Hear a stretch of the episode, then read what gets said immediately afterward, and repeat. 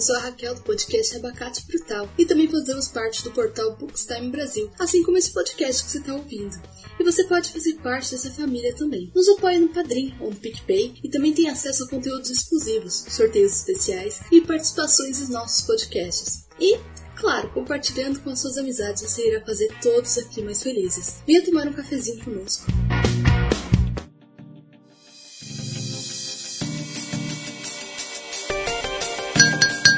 Sejam bem-vindos ao Cappuccino Cast.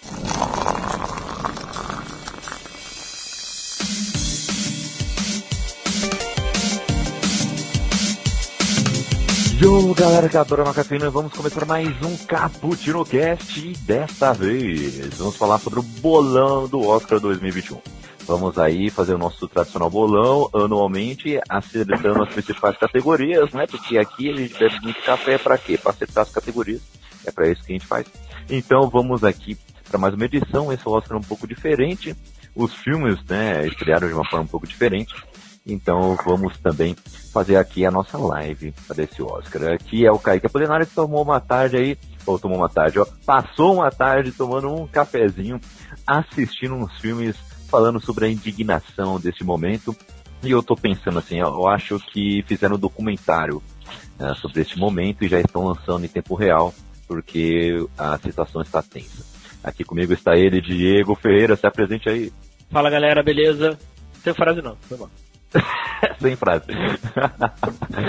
e aqui com a gente está ele, Nelson. Se apresente aí. Fala galera, aqui é o Nelson da Taberna do Manco. E a gente vai ver mais um Oscar de dor, desespero e sofrimento. É, a vida não tá fácil. Então teremos mais um Oscar nessa pegada. Bom, galera, vocês podem participar aqui ao vivaço, mandando aí as suas interações aqui na nossa Twitch, twitch.tv barra Brasil. Mande suas interações aí no chat, vamos ver aqui ao vivaço. Uh, vocês também são participantes aqui desta mesa de boteco com muito bolovo e tubaína. Uh, vocês também podem participar, mesmo se não estão aqui ao vivo com a gente, é, em forma de podcast, né? É, entre o nosso site, booktimebrasil.com.br, você tem acesso a todos os caputinos e os seus quadros, assim como também aos outros nove podcasts que fazem parte desse portal de conteúdo, muito conteúdo diferenciado, diversificado, mas com muita qualidade para vocês. Vão lá, é, entrem aí e acessem o, esse conteúdo aí.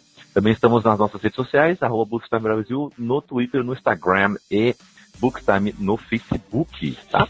E como você ouviu aí na vinheta, também temos o nosso financiamento coletivo no Apoia-se, no Padrim, no PicPay e também se inscrevendo aqui no canal da Twitch. Você também vai ajudar bastante a gente aqui, beleza? Uma aqui aos 250 seguidores, mande aí o, o link aí pra vovó, pra titia e pro seu amigo uh, também, aquele lá que precisa ter aquele conteúdo, né? No seu feed também, uh, manda, manda pra ele, ele tem que conhecer. Beleza? Vamos nessa então, galera. É, esse Oscar aí, né, temos algumas novidades, né? Porque é a primeira vez em 93 edições em que duas mulheres são indicadas à melhor direção. Demorou, hein? Ufa, né? Temos também o Man, que foi o filme mais lembrado aí com 10 indicações, né? Por que não? Um filme preto e branco, né? Seis filmes receberam seis indicações cada, tá? Foi bem equilibrado. Minari, Normandland, Meu Pai, Judas e o Messias Negro, O Sete de Chicago e O Som do Silêncio. Também tivemos aí Bela Vingança e A Voz Suprema do Blues, que aparece em seguida com cinco indicações cada um. Tivemos também o querido Chadwick Boseman, que faleceu aí, infelizmente, mês, mês ó, ano passado, e recebeu a sexta indicação póstuma de um ator na categoria principal da história da premiação. Apenas Peter Finch que faleceu em 1977 e ganhou em 77 também por Rede de Intrigas. A cerimônia também está marcada para o dia 25 de abril, já aí, ó, chegando.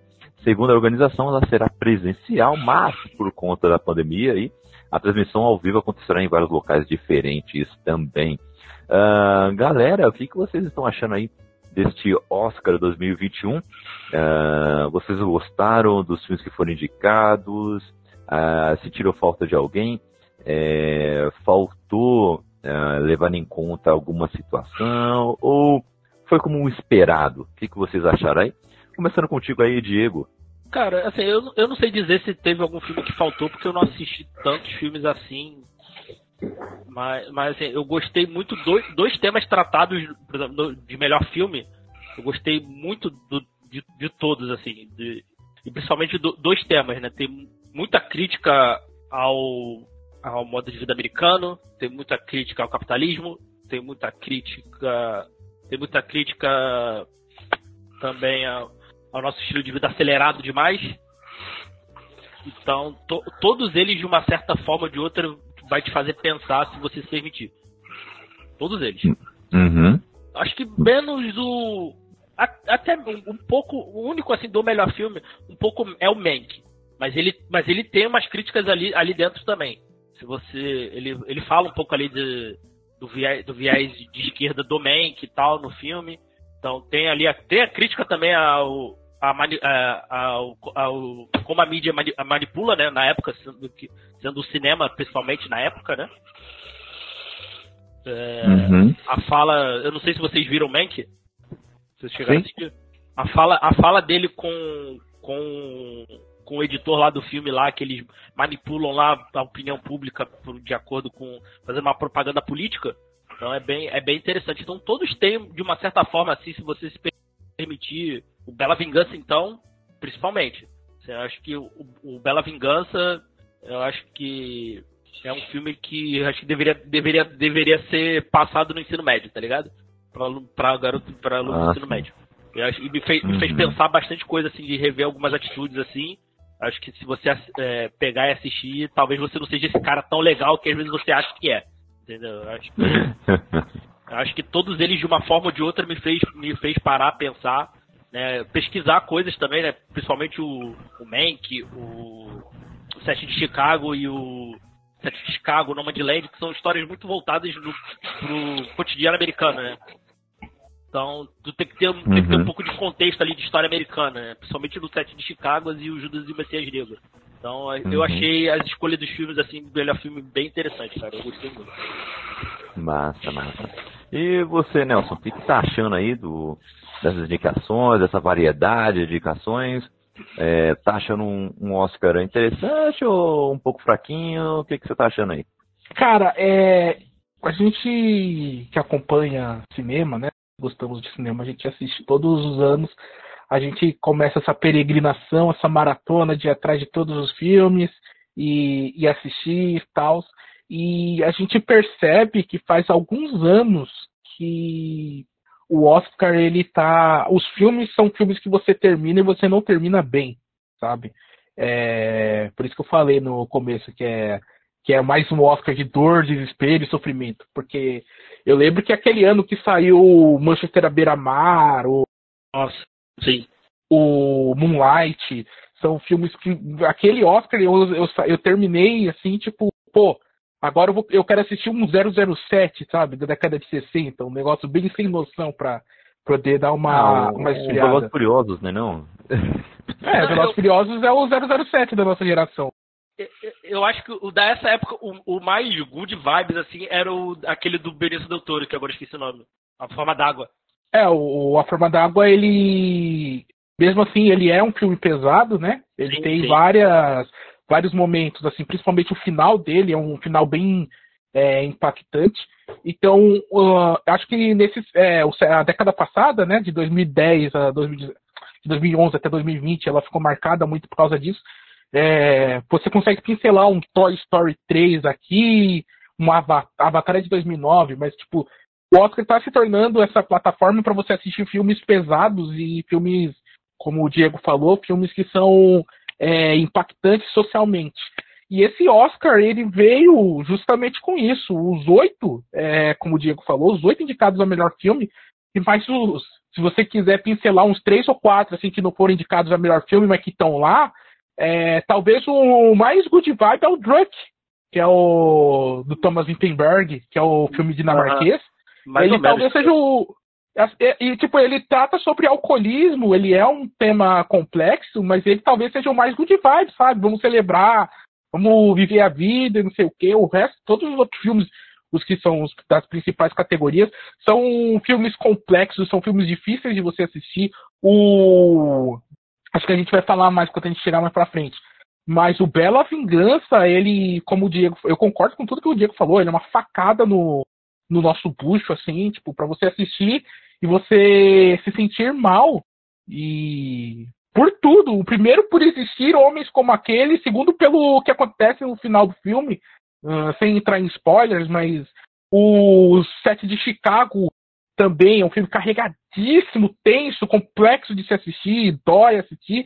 O Judas e o Messias Negro é outro que, tipo, é, é engraçado que o Judas e o Messias Negro é quase que uma continuação do, set de Chicago. Uhum. Então, é, esse Oscar, e assim, por ter. A gente não teve filmes do cinema praticamente esse ano, né? A gente teve alguns irresponsáveis que lançaram, tipo Christopher Nolan, o seu Tenet, o Mulher Maravilha 1974 e tal. É, mas não, não, não houve um filme de cinema que tenha chegado forte nessa. O Nomadland, mas ele ainda assim é aquele filme que eu acho que se, se não fosse o Oscar, ninguém tava falando dele, ou se, a, se não fosse dirigido pela Closeout, que é a que vai dirigir Eternos para Marvel agora, ninguém tava dando muita bola para ela, assim, do círculo fora do, da galera que, que vai a fundo mesmo. Então, falta aquele filme mais espetáculo, sabe? Tipo um, um La La Land de anos anteriores, que é um filme é, que te impacta, assim, pelo, pelo espetáculo da coisa. Eu achei isso desse Oscar. São filmes de. A maioria são streaming, ou mesmo os que foram lançados no cinema, mas sem carinha de streaming. O Nomadland tem toda a cara de que seria lançado no Amazon Prime Video. O, o Minari tem toda a carinha de Netflix.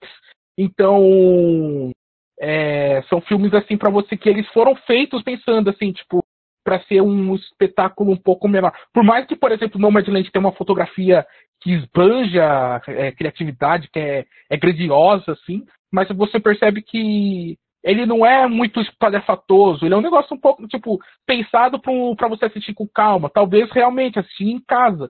E então acho que isso que vai ficar marcado esse Oscar. Eu, e outra coisa que eu acho que, diferentemente de outros anos, a gente não vai ter um filme que a gente vai conversar sobre ele como um espetáculo cinematográfico daqui a alguns anos. É, a gente vai falar, tipo, ah, a letra do Oscar, o Mank foi indicado, mas assim, é, eu amo David Fincher, mas eu achei que o mais fraco dos filmes do David Fincher.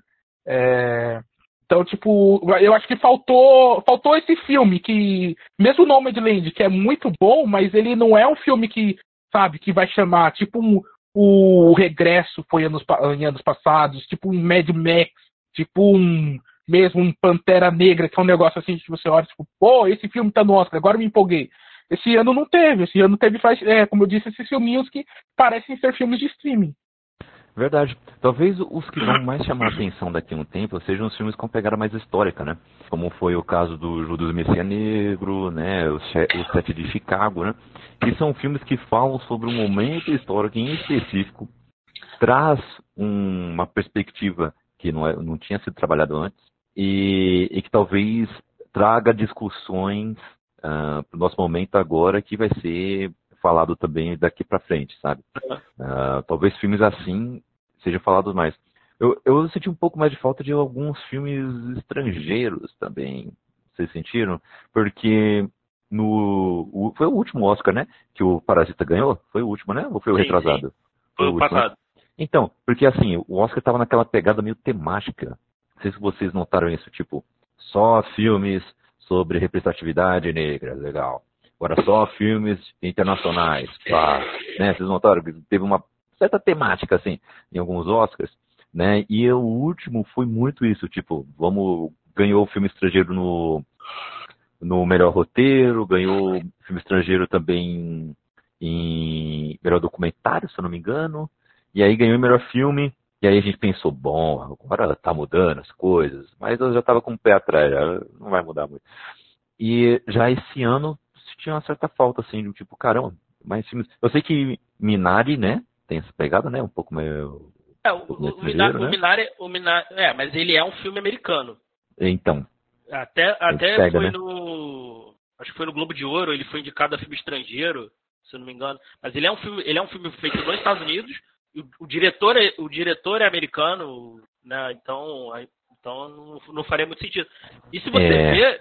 até, esse foi esse foi peculiar porque todos tirando o som do silêncio e a Bela Vingança, todos são centrados na história dos Estados Unidos, né? É, mas é, eu acho que o Minari ele é diferente porque sim, ele, ele, ele é bem americano, né? Ele cheira Estados Unidos, mas o todo mundo que está em volta do filme, ele é de ascendência asiática, principalmente uhum. coreana, né? Uhum. O diretor Lee Isaac Young, se não me engano, ele é descendente de coreanos. O, o menino lá do Steven Yeun, do, do, é, o Glenn do The Walking Dead também.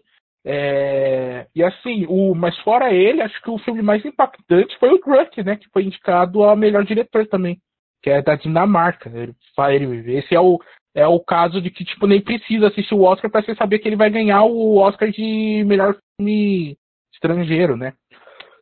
Desculpa.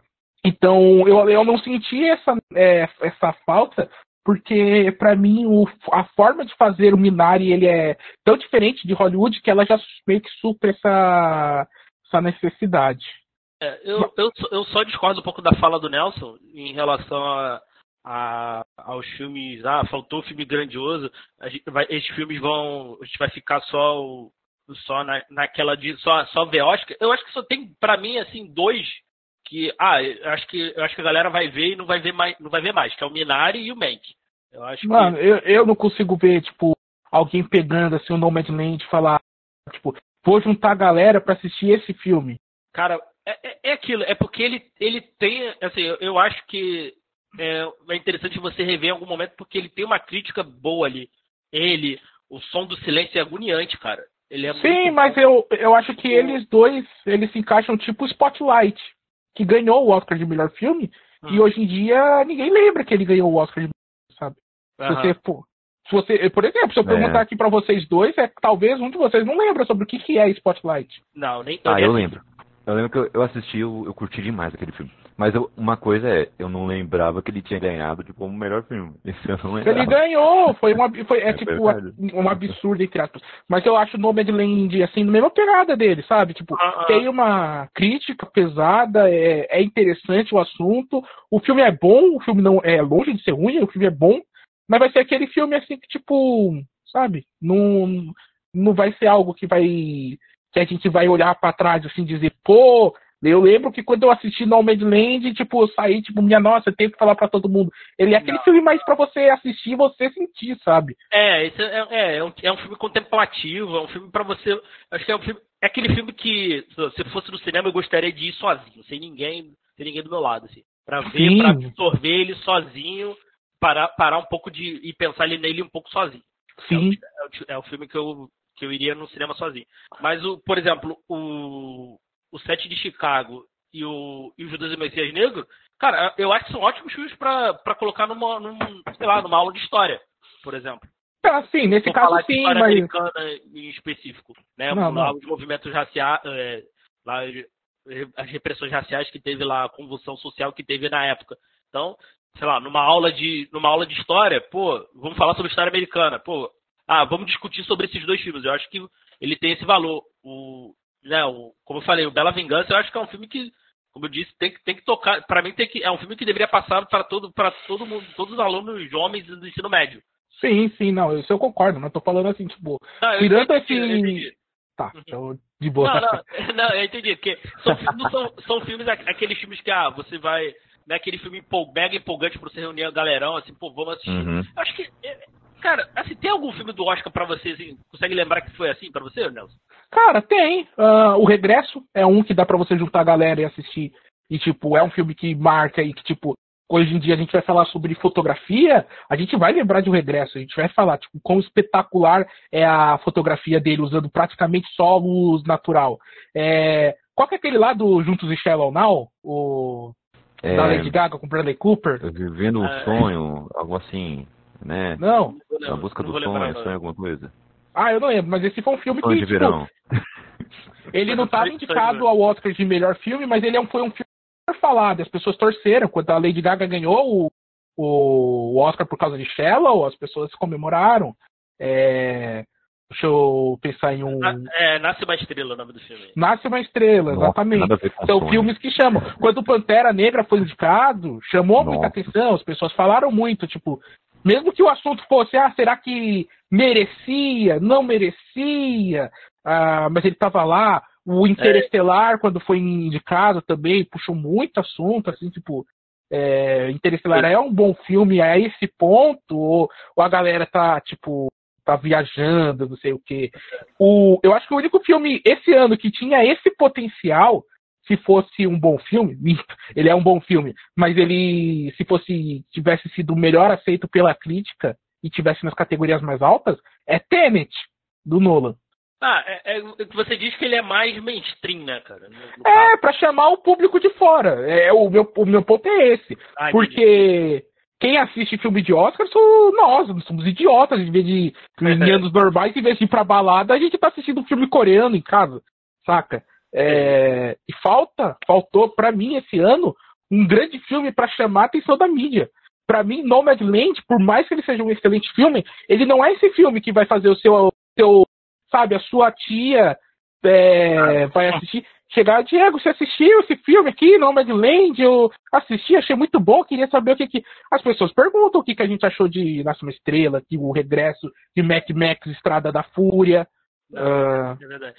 É, ao, ao, ponto da galera discutir o Oscar de maquiagem do Esquadrão Suicida. Exato, ah, e tipo. Por mais que seja um Oscar, entre aspas, menor, por ser uma, uma categoria técnica, é, uhum. mas são essas histórias que chamam a atenção do grande público. E o Oscar, a gente sabe que ele está perdendo a atenção do grande público. As pessoas não estão tá. ligando para o grande público. Por mais tá. que eles estão tentando se renovar, diminuir o tempo de duração, é, fazer menos espetáculos musicais e não sei o quê. Mas uhum. hoje em dia a gente, a gente acompanha o Oscar para pegar a indicação de filme, sabe? Não é para é, pra achar, tipo, não, esse aqui vai ser o melhor filme de todos os tempos. Mas assim, filmes. O La La Land é um filme que transcendeu o Oscar. O Três Anúncios para um Crime é um filme que transcendeu o Oscar, que depois as pessoas continuaram a conversar por causa da sua qualidade e tal. Então, é, não que os oito indicados sejam ruins, mas o Oscar, como um evento, ele precisa sim ter o seu lado é, mais popular se ele quiser existir ainda da forma como ele está existindo. Entendi. E, e, uma sim. coisa assim, é, o, o, Oscar né, teve que se render ao streaming, né? Teve o, Exato. Eu acho que esse Oscar é simbólico nesse sentido, né? É, pô, não adianta, não adianta criar barreiras para isso, sabe? É o futuro do, da, da cinematografia agora vai ser assistir filme em casa, entendeu? Ainda, ainda mais em pandemia que a gente está vivendo, né? Pô. Exatamente, exatamente. E olha que estão uh, já criando maneiras para isso, né? Que eu acho que um filme que é muito simbólico nisso é o, o irlandês, né? Ele tem lá 400 horas, né? Mas ele foi lançado por streaming, cara. Você assiste como se fosse uma série, você assiste fracionado. E ele faz sentido ainda, ele é bom, mesmo assim. Ah, eu sabe? até... Então, ah, assim... sim, mas o, o filme bom não importa onde ele foi feito. Você vai é. assistir é. e você vai achar bom. Ah, uhum. Agora, mas isso é um debate que cada dia fica mais sério a gente conversar e talvez daqui a um ano você vai querer fazer um cappuccino para falar sobre isso, que é o fato de talvez essa pandemia e as pessoas terem ficado em casa possa fazer com que no futuro, quando tudo acabar e as coisas se normatizarem, as pessoas não se importem tanto em ir ao cinema para assistir um filme e prefiram assistir os filmes que chegam no streaming, que ela já está pagando. É, eu, eu, ainda acho que não, porque, porque é, é aquilo, é algo, é assim, é, é uma é uma é uma coisa assim, uma análise que eu já eu vi, eu vi alguns alguns empolgados já falando que o cinema acabou, eu acho. Não, isso é uma babaquice. Eu acho que é muito cedo a gente falar isso, a gente tem que a gente só vai poder fazer essa análise, sei lá, em 2024, 2025, por aí. Por, por quê? Tá, pandemia, é, a gente tava. A gente saiu há pouco tempo, cara, de, de Vingadores fazendo bilhão, cara. Então. Então, mas aí que tá. Eu tenho medo, isso é, é verdade, é tipo, sincerão. Eu tenho medo de que o cinema se torne um local onde a gente assista apenas é, Vingadores é, Matrix e filmes desse naipe, sabe? Blockbusters. E eu tenho medo de que não tenha mais no cinema um Três Anúncios para um Crime. Que é um filme contemplativo, não é um filme, tipo, não é. não tem grandes sequências de ação. É, e aí esses filmes só vão, a gente só vai assistir esses no Hulu da vida, ah, sabe? É, hum. porque é aquilo, teve, teve no, no Japão agora, é, relativamente recente, Pô, o Demon Slayer, o filme Demon Slayer foi, uma, foi a maior bilheteria do Japão, superando superando Ghibli. Então, até foi um dos motivos da, do aumento de infecção lá. Sim, mas então, aí é que então, tá. Assim. As pessoas ainda estão interessadas no cinema, então ainda é muito cedo ainda pra gente falar de é, ah, o, o streaming vai, o cinema vai acabar. Ainda é muito cedo. Não, o cinema não vai acabar, mas tipo, o filme, o filme, entre aspas, o filme de arte no cinema vai acabar pra gente assistir um. Que, tipo, é, o Alfonso Cuarón não é qualquer diretor. Ele é um diretor oscarizado, ele é um diretor com gabarito. E ele fez o Roma dele, teve que fazer no Netflix. E ele falou, não consegui fazer esse filme fora. Ah, o David Fincher vem de Seven, ele vem de Clube da Luta, ele vem de é, putz, qual que é o nome daquele último filme dele? O, o que ele faz com o Ben Affleck e com a Rosamund Pike, é Garota. Ah, Garota Exemplar. Garota, Garota Exemplar. Garota Exemplar. É foi um baita sucesso quando ele fez, mas aí ele vai fazer Mank, que tem que ir. Netflix. O uhum. Scorsese vai fazer um filme de máfia, pra onde que ele tem que ir? Netflix. Então, tipo, eu acho que o, o, a gente vai sofrer o grande impacto o dia que o Spielberg fizer um filme direto pra Netflix. É, é sim. sim, sim. Um Spielberg, um James Cameron, uma parada assim. Sim, que são diretores que são conhecidos por serem espalhafatosos em sua direção, pro lado bom, sabe? É, pro lado do espetáculo. São caras que são conhecidos pela sua, sua forte inspiração para fazer filme para cinema e não para e sou contra você assistir um filme no celular, por exemplo, eu também acho uma merda, mas tem gente que assiste, às vezes é o jeito, então beleza, ah, mas o culpado. Eu só assisto no celular, cara. Mano. Caso eu só assisto, eu só assisto no celular, cara. Assistir deitado no celular, vendo no celularzinho, melhor coisa, cara. Não, cara. Não, mas tudo bem, não é o, não é o foco aqui. Mas o, esses diretores que são. Até o o J.J. Abrams, ele também ele fala bastante sobre isso lá fora. Mas o dia que um desses diretores não conseguir fazer a sua ficção científica, o seu filme de aventura no cinema, porque os caras vão estar atrás do novo Vingadores, e ele tiver que se render à Amazon Prime Video para fazer as suas obras, aí que a gente vai olhar e vai dizer, gente, o negócio tá, tá difícil, sabe? Porque, como você falou, beleza, o Vingadores ele foi a maior bilheteria, agora voltou a ser Avatar, por causa da China. Mas Vingadores foi durante meses a maior bilheteria da história do cinema, só que o ano que ele lançou foi um dos anos de menor arrecadação da história do cinema. Tipo, as pessoas foram assistir Vingadores e, e, nada mais. Nada mais. É, bem isso. É verdade. Ó, só passando aqui para interagir aqui com o chat, a Carol mandou uma mensagem aqui, falou que o Nelson está parecendo muito um pagodeiro com esse chapéuzinho. É, fica aqui a, a registrado. Agradecer aqui o follow do Leandro JGB. Fique à vontade aí, brother. Toma aí um cafezinho conosco. Agradecer aqui também o follow da Dai, Daya Off. Olha só, espero que esteja on aqui para interagir conosco. Mande aí suas mensagens. Paduntas, né? É, e agora, meus amigos e minhas amigas, vamos fazer nossos palpites. And the Oscar goes to... Chegou o momento. Vamos fazer nosso palpite. E vamos assim, o último vai ser o melhor filme. Então vamos começar com outras categorias aqui. Pegamos as principais, tá, gente? Não pegamos todas, é, porque também não dá, né? É, Mas tá, pegamos alguns é, aqui. Também, também, não vimos tudo, né? Então tem isso também. também não vimos tudo. Tem isso também. o tempo tá corrido, sabe como é, né? Mas vamos lá. Começando com melhores efeitos visuais, tá? É, que, que sempre tem ao, ao, algumas indicações interessantes aqui para o nosso público nerd. Tivemos, acho que só um aqui, né? Para o nosso público nerd, duas, né? É, que vão duas. ser interessantes, né? Exatamente. Aqui os indicados são Problemas Monstruosos, O Céu da Meia-Noite, Mulan, que Hans contou com esse filme do Mulan, O Grande Ivan e Tenet, que se você ler de trás para frente, também é, se, é, se lê Tenet.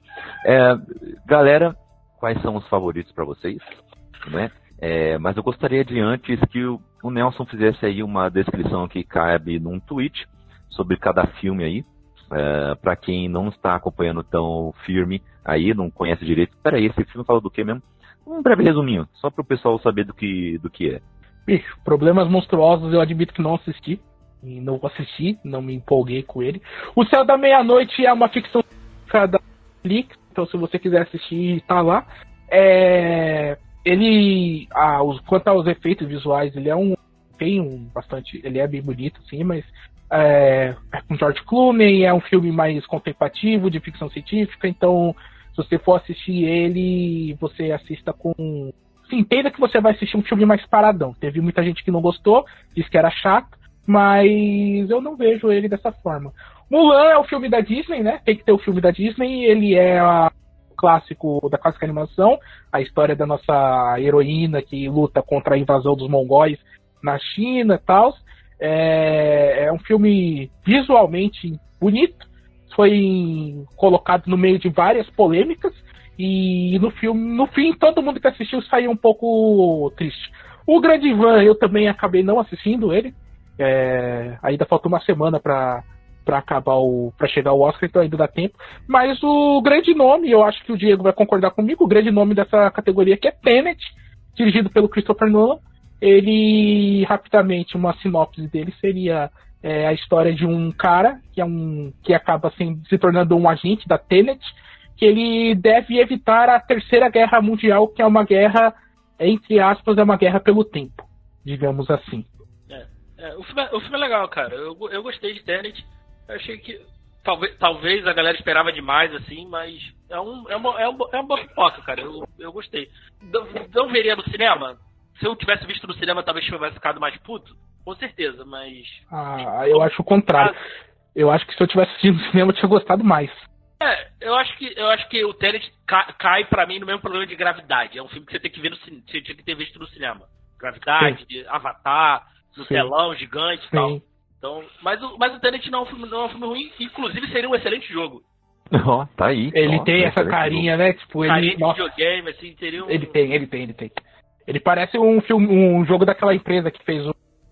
Que fez Alan Wake, que fez Isso, o. Exato o Control agora, tem toda aquela carinha. É, eu acredito que. A Remedy, né? É ah, é, eu não lembro o nome da empresa de cabeça, foi mal. Mas acho que é Remedy mesmo. É, é hum. Acho lamentável a gente já chegar em, em, efeitos visuais e já ter de cara aquilo que eu falei, né? Tipo, não, a gente não teve um filme que uniu todas as pessoas, né? Um filme pra gente assistir, tipo, nossa, não sei o quê.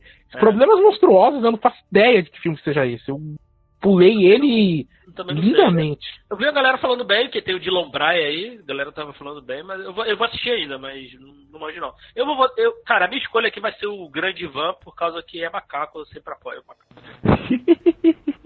sempre, sempre, sempre vou apoiar. Então eu é, fico com o Grande Van. É. Mas, mas eu acho que dessa categoria eh, falando sério agora, acho que o Tenet o Tenet ganha, cara. Olha. É, ele é, porque assim, ele é o. Ele, junto com o Mulan, são os únicos, assim, que, tipo, o Céu da Meia-Noite, ele tem momentos muito bonitos, né? Que ele fala sobre um cara que tá. Ele tá meio que esperando um grande evento espacial tal. Então ele tem tomadas à noite que são lindíssimas você acompanhar, de assistir. Mas. E o Oscar gosta disso, né? Haja vista que o. O primeiro. É o primeiro voo? Não, é. O, o primeiro homem o primeiro homem ganhou o Oscar de Vingadores Guerra Infinita. Nunca vai esquecer disso. É... é... eu também eu tenho um certo ranço com isso. Ainda bem, é isso aí. Mas assim, o, pelo menos o, o primeiro homem, você, quando você assiste, você sente o impacto dos efeitos visuais assim o filme todo, né? É, o Céu da Meia-Noite ele também tem esse impacto, mas eu acho que ele tá em um, um, degrau abaixo, sabe? O Tenet, a hora que ele quer chegar assim para ele te impactar, é que você chega já no final do filme, você já tá meio cansado, né? Que é um filme longo e é um filme cheio de. de não são reviravoltas, mas são turn points do roteiro, assim, que ele vira, vira, vira. Chega no final, você tá cansado, mas se você pegar só a cena de batalha final, é, ela é lindíssima, cara. Ela é muito bonita, visualmente é. falando. Exato, é maneiríssima. Sim, eu vi um. É, só, eu também acho que tênis ganha, já até anotei aqui. Mas eu, eu achei muito legal um, um vídeo, vou indicar para vocês. É uma análise do canal. É, caramba, qual é o nome do canal? É, As Oito Coisas? Oito Coisas? Não. É, do, do, do Otávio Gá. Putz, esqueci o nome. Cara, Super 8, isso, lembramos. As Oito Coisas. 8. É, as Oito Coisas, né? Eu lembrava que tinha oito. Super 8, eu digo pra vocês esse canal. São análises excelentes, excelentes. E ele fez. Quando ele foi fazer análise de Tenet, ele foi falar do, dos diálogos, que ele achava muito ruim os diálogos, né?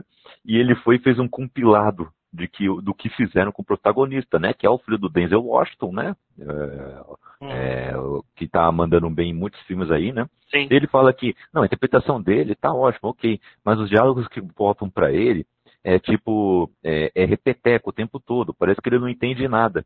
E aí ele faz um compilado desses momentos no filme, tipo, a pessoa fala, então você tem que reverter o tempo. Ele, reverter o tempo? o tempo todo ele repete a última coisa que o outro ah. fala. Eu é, não senti nesse. Momentos. Eu não senti tão incomodado é, com isso. Isso é o Nola, o Nola te explicando a mesma coisa, te você é um completo idiota, né? É, então. Eu acho que o. Eu acho que o maior momento você é um idiota do Nolan nesse filme é na primeira explicação do que, que é reverter o tempo, e aí o que o protagonista ele entende por um, tipo, ele tem um reflexo e aí ele entende o que, que ele tem que fazer para reverter o tempo. Aí a cientista que está explicando assim fala: É, é isso, você não precisa entender, você tem que. instinto.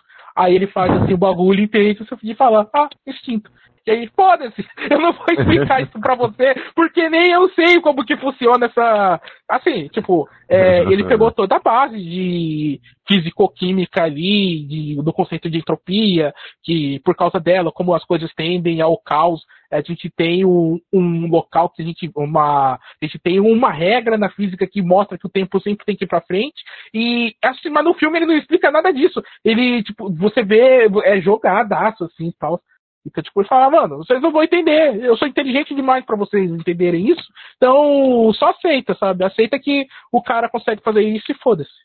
Eu, eu acho que ele não devia ter explicado mais nada, não. É só, era ter essa explicação do início do filme e valeu, vambora. Só aceita e vambora. Mas você, eu, a minha crítica é, ele podia ter feito isso ser um filme de fantasia, sabe? Ou um filme de ficção científica que se leva menos a sério. E aí você comprava, ah, viagem no tempo, normal. Só que quando ele tenta fazer uma hard sci-fi e coloca isso no meio de um Uncharted, as coisas saem de controle. É, exatamente, isso que é tenso. Mas beleza, vamos agora então para a melhor fotografia. Já notei aqui, ah. nosso, nosso palpite para efeitos visuais é Tenet. Melhor agora fotografia. Sim. Agora é, vamos aqui é lá. difícil, Oscar goes to agora? Sim. Agora vai lá. ter porradaria. Os indicados são, vou fazer até minha voz assim, Judas e o Messias Negro, aí passa partes do filme. Mank, eu fico em preto e branco. Relatos do Mundo, passam partes do filme. Nomadland e o Sete de Chicago. Meus amigos, é aí, hein? Vou pedir agora para o Diego aí fazer para a gente um, um, breve resumo aí, que caiba no, no tweet old school, né? Aquele de 140 caracteres, sabe? Um breve resumo aí do que se trata cada filme. É, para aí quem ainda não citou esses filmes aí, apesar de a gente já ter comentado sobre alguns aqui brevemente, para relembrar, ficar fresco aí na memória do que se trata cada filme, manda aí para nós aí, Diego. É, o Judas e o Messias Negro retrata ali a história do do Fred Hampton, né, que é o partidário ali dos Panteras Negras, né? E mostra toda aquela convulsão social ali em Detroit no final dos anos 60, né? E o eu esqueci agora o nome do outro personagem, que ele vira um informante do FBI, né? Que eles querem prender o, o Fred Hampton. O, o Mank conta a história do do, do né? Que é um roteirista de Hollywood que está fazendo ali o roteiro do Cidadão Kane, né? Basicamente é isso. O Relatos do Mundo eu não, conheço, eu não, eu não conheço, não assisti. O Relatos do Mundo, ele é com Tom Hanks, ele é do Greengrass, o cara que fez o, os Borne e o Capitão Phillips. E aí ele fala, é sobre um jornalista, se eu não me engano, é um jornalista, que ele, ele vai viajando pelo mundo tal, e aí ele conhece uma garotinha, aí ele precisa levar essa garotinha pro Texas. Só que, tipo, tem uma galera atrás dela e tal. Então aquele filmezinho de ação do, do que o Popo Ingress faz, ele faz bem. O, o Nomadland é, é, conta a história de pessoas que se tornam nômades, né? Nos Estados Unidos, que vivem em trailers e tal, por N motivos. E os Sete de Chicago também tem essa história também. Ela, eles são praticamente ao mesmo tempo do Judas e Messias Negro, né? Que conta ali de sete é, prote, protestantes que, que vão presos, presos né? ali na, nessa, toda, nessa convulsão social que estava acontecendo em Chicago ali no, também no final dos anos 70, nos anos, nos anos 60. Então, são, são, o Sete de Chicago e o Judas e Messias Negros são, são filmes complementares. Então, caso você assista um, assista um na sequência do outro. É, porque mas... os eventos relatados em Judas e o Messias Negro acontecem na metade do Sete de Chicago. Então, e eles são relatados, eles são importantes para o filme. Se você, se você não assistiu, assista os dois na sequência. Isso, são e muito bons. São muito bons, são, são excelentes. Cara, aqui, é, para mim é difícil, cara. Eu, eu acho, hum. eu gosto muito da fotografia do Mank. Toda, essa, toda aquela. É, trazer também essa, essa, essa Hollywood ali dos anos 50 e tal. Mas eu gosto muito também da fotografia do Nomadland, cara, é muito bonito, cara. Ah, Estados Unidos realmente é um país muito bonito, cara. Os é. locais que ela mostra, assim, é muito bonito, cara, muito bonito mesmo. Assim. E é o que eu, eu, te falei, né, que ia ter porradaria nesse por causa desses dois filmes. Eu fico entre, eu tô entre esses dois, cara. Eu acho que vai ganhar o Nomad, eu acho que aqui ganha o Nomadland. Hum, pra mim. Olha aí. E pra você, Nelson? Eu coloquei Mank. Pelo exatamente o que o Diego falou. Os dois, eles são visualmente espetaculares. O Nomadland, ele tem uma carinha em alguns momentos, como se ele fosse um filme meio autoral, sabe? Como se a, se a Closeout tivesse pegado uma câmera ali na casa dela e tivesse saído para gravar o para gravar o filme, mas como você, o Diego falou, tem algumas pais, paisagens, paisagens áridas que são impactantes, momentos que ela grava ali na hora mágica, que é quando o sol tá se pondo assim, a luz fica meio dourada, que são bem bonitos, assim, dá vontade de você é, e conhecer o meio oeste americano dessas cenas.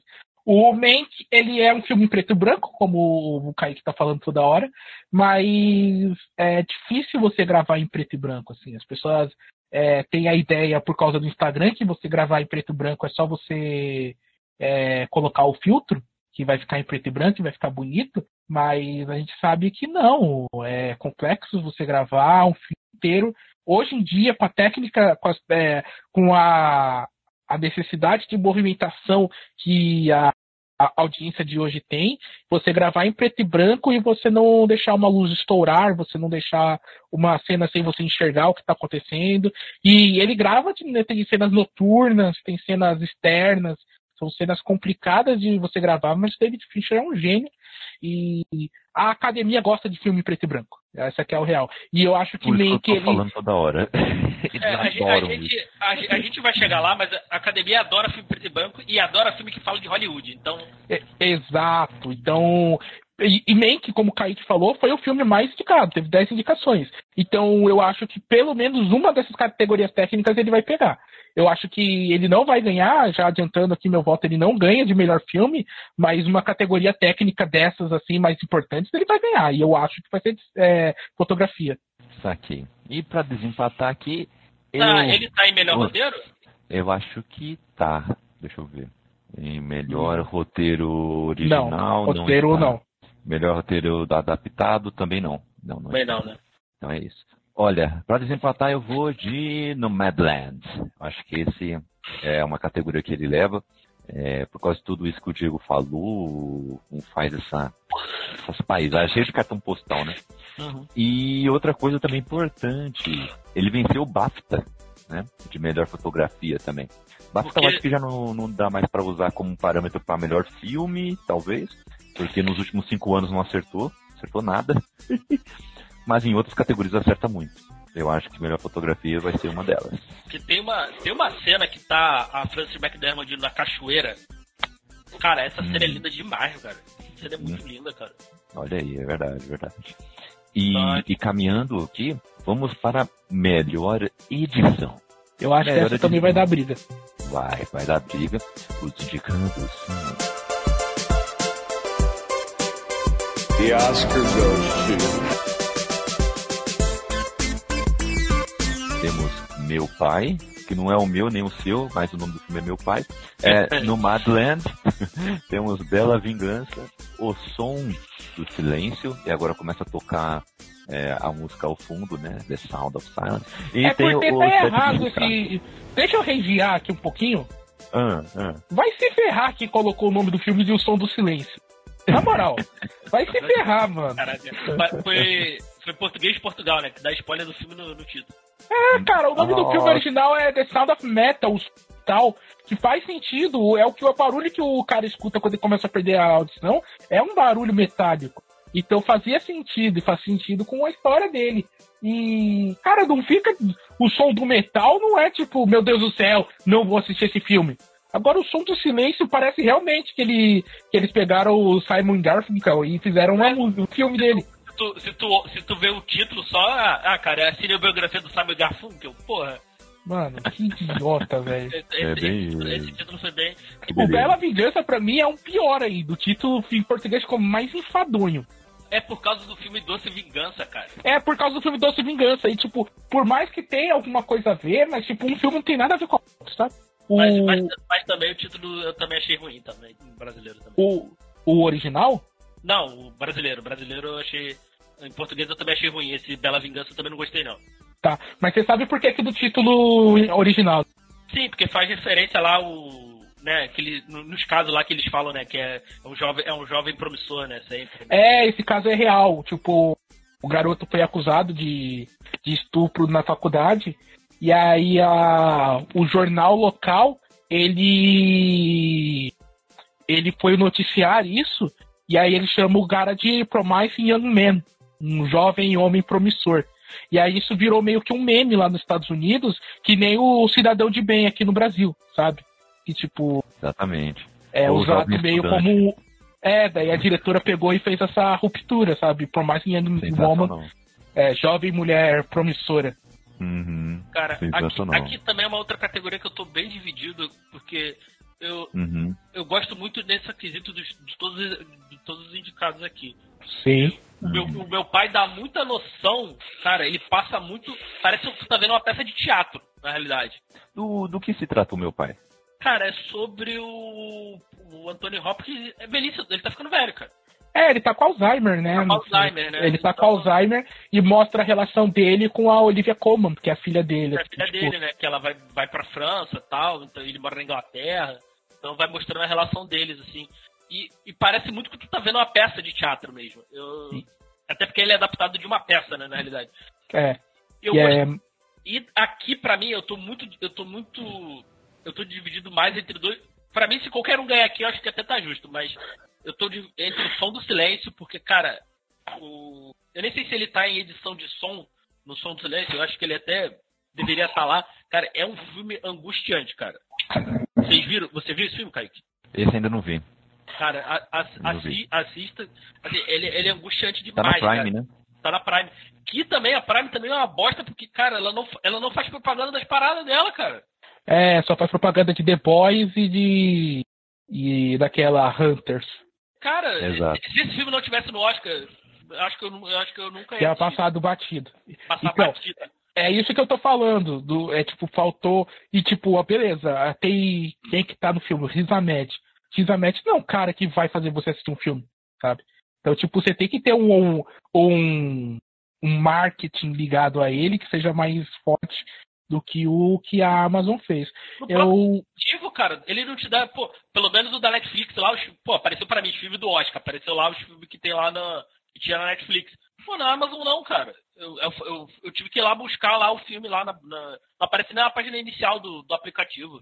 O único de Oscar da Netflix, da Amazon, aliás, que recebeu bastante propaganda foi o Borat. Foi o Borat, foi. Foi o Borat. Aí... É difícil demais achar filme na Amazon, cara. É difícil ah, demais. Cara, ele precisa urgente para contratar alguém para refinar esse sistema de busca que é horroroso e é sinopse. Tem sinopses lá que são horrorosas do, dos episódios. Mas hum. enfim, o outro que eu, para mim, é o, é o meu favorito é o set de Chicago. Cara, tem uma. As cenas que eles botam, eles fazem intercalando o documentário com a cena real, cara, é muito bem feito, cara. Demais. Demais. Demais, assim, cara. Eu falei, caraca. É verdade. muito Eu acho é... que eu. Acho que eu tinha conversado com você mesmo, Diego, sobre o quão impactante é a edição pro set de Chicago. Então é, é, muito, é muito bom, cara. É muito bom isso. É, eu achei muito bem feito. Então, assim, o meu, o meu, o meu favorito é o set de Chicago. Mas acho que para mim, sinceramente, se qualquer um ganhar aí, se não for o set de Chicago, for qualquer um, acho que tá bem, tá bem posto. Qualquer um. Saquei, saquei. Posso aí, comentar um outro filme além desses dois que você falou? Manda aí. Que eu acho que no final é ele que vai ganhar, mas eu não botei ele no bolão, botei o set de Chicago como Diego. Uhum. Foi minha edição favorita. Eu acho que a, uhum. a edição desse filme é uma aula você assistir assim e você ver, tipo, ah, é isso que é o impacto. Mas eu. Outro filme que eu acho que vai. Tal, ele, eu acho que ele vai ganhar. E muito por causa do. Tipo, cara, é incrível o que ela faz. É Nomadland. Ele foi editado pela Closeout, que é a diretora. Ela pediu para ela meio que demitiu o cara que trabalha com ela normalmente assim, ela mesmo que montou, e ela faz os negócios porque o filme ele fala muito sobre dicotomias, né? Muito filme fala sobre dicotomia porque é fácil você criar conflito com dicotomias. Você vai falar, ah, ela é a mulher que quer ser livre, mas trabalha na Amazon, onde ela tem um trabalho quase de escravidão, não sei o quê. Só que a Closal, ela pega essa dicotomia e em vez de tentar fazer isso é preto, isso é branco, ela tenta juntar as duas, como se dissesse, não, isso é a vida da. Eu não lembro o nome do personagem, da Frances McDormand. E isso aqui também é a vida da Frances McDormand. Então a gente vai unir isso. Como que ela faz? Ela edita o filme de forma que algumas vezes, o, quando há uma transição de uma cena onde a gente está vendo uma paisagem linda, ela transita para uma fábrica da Amazon, só que os efeitos sonoros e a música continua com o que a gente estava acompanhando. Então, tipo, ela, pelo, por meio da edição, ela faz com que a gente entenda que por mais que ela tenha mostrado uma coisa que não tem nada a ver, mas aquilo ainda faz parte da vida da, da personagem que a gente está lidando. E isso só com o momento que ela corta e onde que ela corta a música, sabe? Isso para mim é tipo foi uma ideia muito bem feita dela. Porque se ela tivesse feito um cortezinho convencional, tipo, cortei aqui, cortei a música aqui, vou começar uma outra música, vou começar do silêncio aqui, só com barulho das máquinas, não sei o quê, você, a gente tem essa ruptura, tipo, beleza, estou em outra cena. Agora, quando ela continua a trilha sonora, quando ela continua os efeitos sonoros de fundo e ela muda, você sente que, cara, é isso. E isso ajuda nesse sentimento que o Diego falou, de que isso é um filme mais contemplativo, sabe? É um filme de você entender essas nuances. E isso que ela fez na edição. Então, talvez por isso é, o nome dela é, vai ser bem mais cotado. Mas para mim, a questão de corte, de para onde vai, é, de uma coisa ligar com a outra, uh, o pacing do filme, para mim o melhor de longe é o Sete de Chicago. Esse filme é, é, ele é uma aula de roteiro, ele é uma aula de edição. Curti é, essa ressalva. E, mas eu também vou com o Sete de Chicago, porque, pelo amor de Deus, esse filme tem que ganhar alguma coisa. Algumas coisas, diria eu. eu acho que esse filme aí tem que ser um deles, viu? O Aaron Sorkin sabe fazer filme de tribunal, cara. Porra, é, uhum. é, é foda. Sim, sim. E, meu, o começo do. A boa parte do filme, assim, uh, até chegar na, na sua parte final, né, no seu último arco, ele, ele consegue dar uma leveza no tribunal, né? Hum. Porque ele é muito um humor autodepreciativo, né? Mostrando aquele juiz ladrão, porrada é solução, é, mostrando os caras tirando onda no, no tribunal, tipo, mesmo sabendo que vão se acusar de desacato. É, é então, é né, legal, pra né? mim, mano, eu, eu acho um absurdo Sacha Baron Cohen não ter sido indicado por causa desse filme, sabe? Porque o que ele sim, fez no outro... de Chicago é outro. Não, ele, é. foi, ele foi indicado, pô. Não, ele foi indicado pelo Borat, não foi? Ele foi indicado pelo Chicago. Borat, não foi? Não, Sete de Chicago, pô. Não, oh, atriz, ator. É, Sete foi sim, eu sou um idiota, é. esquece que eu falei. Isso, isso e esse filme serviu para mostrar que o Sacha Baron Cohen é um, é, um, é um ator com um alcance absurdo. Ele não é só ator de comédia. Não, a hora que ele briga com, com o Harry Potter sem Harry Potter, o Ed Redmayne, uh, sobre as visões deles e o que, que significa a revolução para cada um deles, é, sabe? Tipo, ele tá lá zoando, zoando, zoando. E de repente, tipo, você vê que o cara pegou pesado com ele, falou que você, ah, não sei o que, você tá fazendo isso só pela fama. Aí o cara, peraí, o que, que você tá falando, seu molequinho? Aí ele, mano, e ele se transforma, e ele cresce na cena, e aí logo depois ele volta a ser o cara que tá lá só pela pra zoar o, o, o, o juiz. É, é, muito bom, é muito bom. Eu, eu já estou aqui dizendo para vocês aí há algum tempo aqui que o, o Sacha Baron Cohen manda muito bem papel dramático. Assistam o filme, o, o filme não, a série O Espião da Netflix. Ele faz um, um, um agente infiltrado lá no Oriente Médio, lá em Israel. Israel? Não, ele sai de Israel e vai para outro país. Ficar infiltrado e, nossa, é no Líbano, se não me engano. Nossa, que, que sério, viu? Eu, eu recomendo para vocês. É pesada, eu, mas é muito bom. E eu achei ele nesse filme a cara. Eu não sei se o, eu não sei se o Nelson conhece, mas eu achei ele a cara do Ronnie James Dio nesse filme, cara. Muito, muito. Se dia fizerem, se, um dia fizerem um filme do Dio, chama o Sacha Baron Cohen pra ser o Dio, pelo amor de Deus. Ele ia fazer o Fred Mercury, né? Ele brigou com o Brian Singer. Nossa. E aí hoje a gente é. descobriu que na verdade ele tava certo, porque o Brian Singer é um desgraçado. Sim, pelo amor de Deus. Uh, vamos lá então para a próxima indicação, que é a próxima categoria, melhor dizendo, que é a canção original.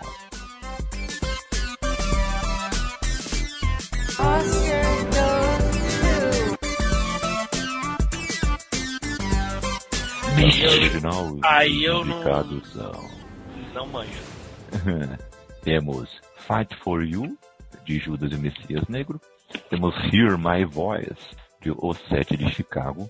Temos Husavik, né, do Festival Eurovision da canção, a saga de Sigrid e Larsen, esse nomezão é o nome do filme.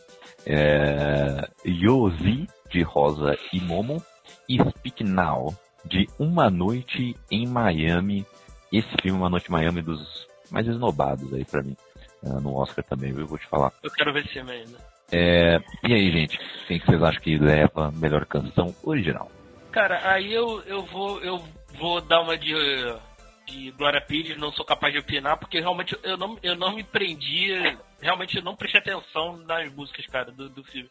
Falha minha até, mas eu realmente não me não prestei atenção nesse quesito. Então, quando tu terminar aqui, você vai escutar o tanto a Hear My Voice do set de Chicago e Speak Now, de Uma Noite em Paris.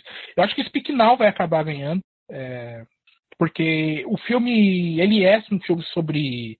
Ele é um filme sobre música, não, mas ele é um filme que a música é bem.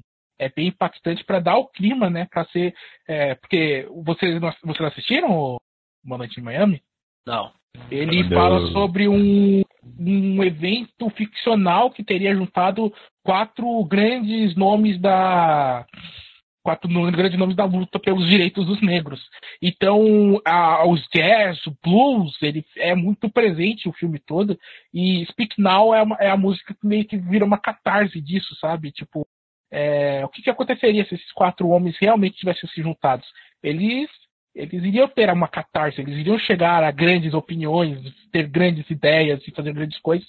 Speak Now é uma música que fala mais ou menos sobre isso. E eu, eu acho que ela vai ser a vencedora. É...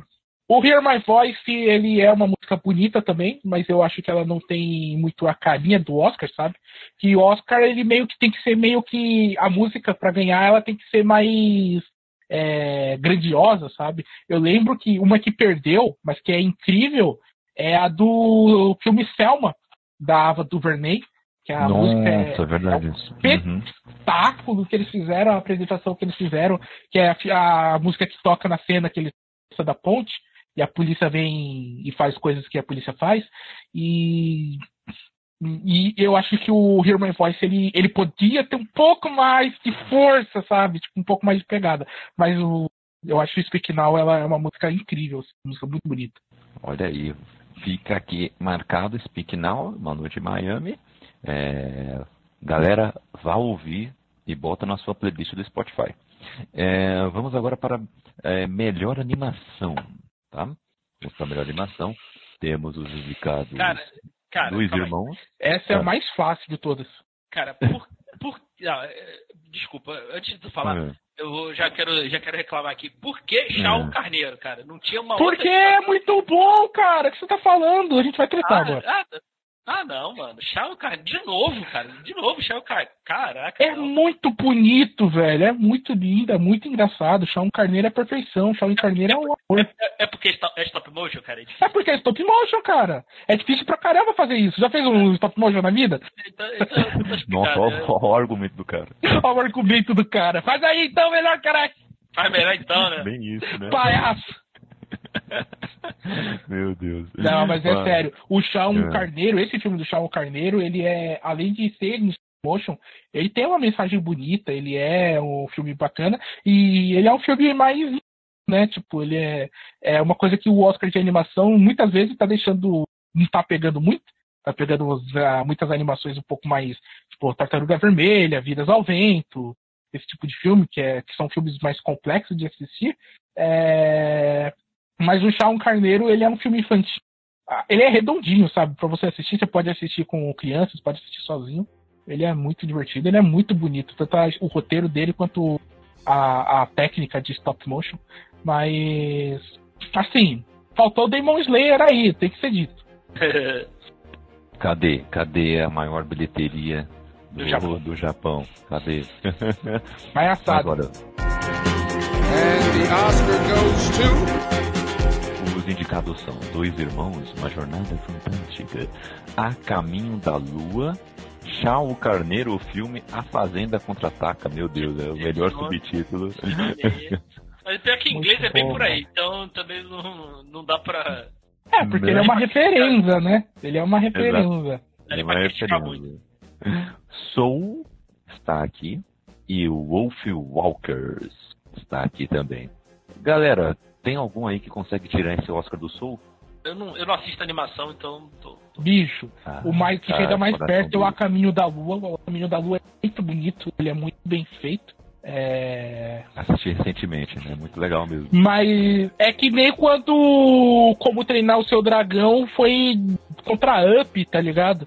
É, é, tipo, beleza, como treinar seu dragão, a gente ama, coraçãozinho, banguela. Mas Up é tão fudidamente bom que, tipo, você perde a, até o, o pouco. O Soul é um filme que, pô, meu, assim, sinceramente, ele podia estar indicado a melhor filme aqui. Podia. Ele podia, podia, tranquilamente. O... Teve rumor disso, não teve? Que talvez teve, teve. E pra mim, talvez pra mim, ele é o melhor filme. Olha porque aí. ele, ele, tipo, é que as pessoas têm um pouco de preconceito com a animação em si, né? Tipo, acho que é, ah, é porque a animação tem que ser infantil e tem que ser boa. É, faz muito tempo que a Pixar já provou que não é bem verdade. Ah, eu tenho um colega meu que trabalhou com animação e ele não gosta de assistir animação, tipo, porque ele acha que é, é, é muito bobo e muito fácil de se trabalhar. Agora, mas o que o, o que o Soul faz a história que ele se propõe a contar e assim, o para quem assistiu só o trailer, o filme não tem nada daquilo, sabe? Pegaram todas as cenas mais leves do filme e colocaram no trailer praticamente. O filme é complexo, o filme é pesado, o filme é triste. É... Vou nem chorar perto. eu tô achando que isso vai me fazer chorar igual o coco, cara. Não. Vai, vai, vai, vai, vai. vai. Mas é e... é bom. É tipo você ir na terapia esse filme. É sério. Mano, bom. Soul é muito bom, cara. Soul é muito bom. Muito bom. E.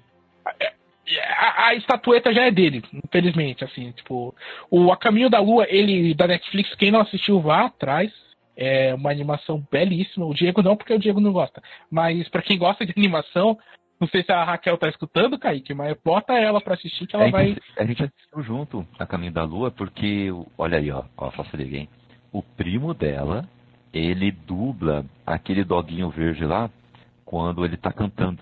Ah. E aí já tinha sido chamada a nossa atenção para esse filme há um tempo. E aí a gente está no desafio aqui de assistir 100 filmes no ano. E aí tava no, na nossa lista. A gente assistiu recentemente o Caminho da Lua. Cara, vale muito a pena, muito bonito. Diego, você vai eu perder? Eu adoro a deusa da lua que é K-pop. é, ele tem essas brincadeirinhas, né? Mas assim, ele é um filme Agora, que Up, ele tá em outro nível. Up. Up.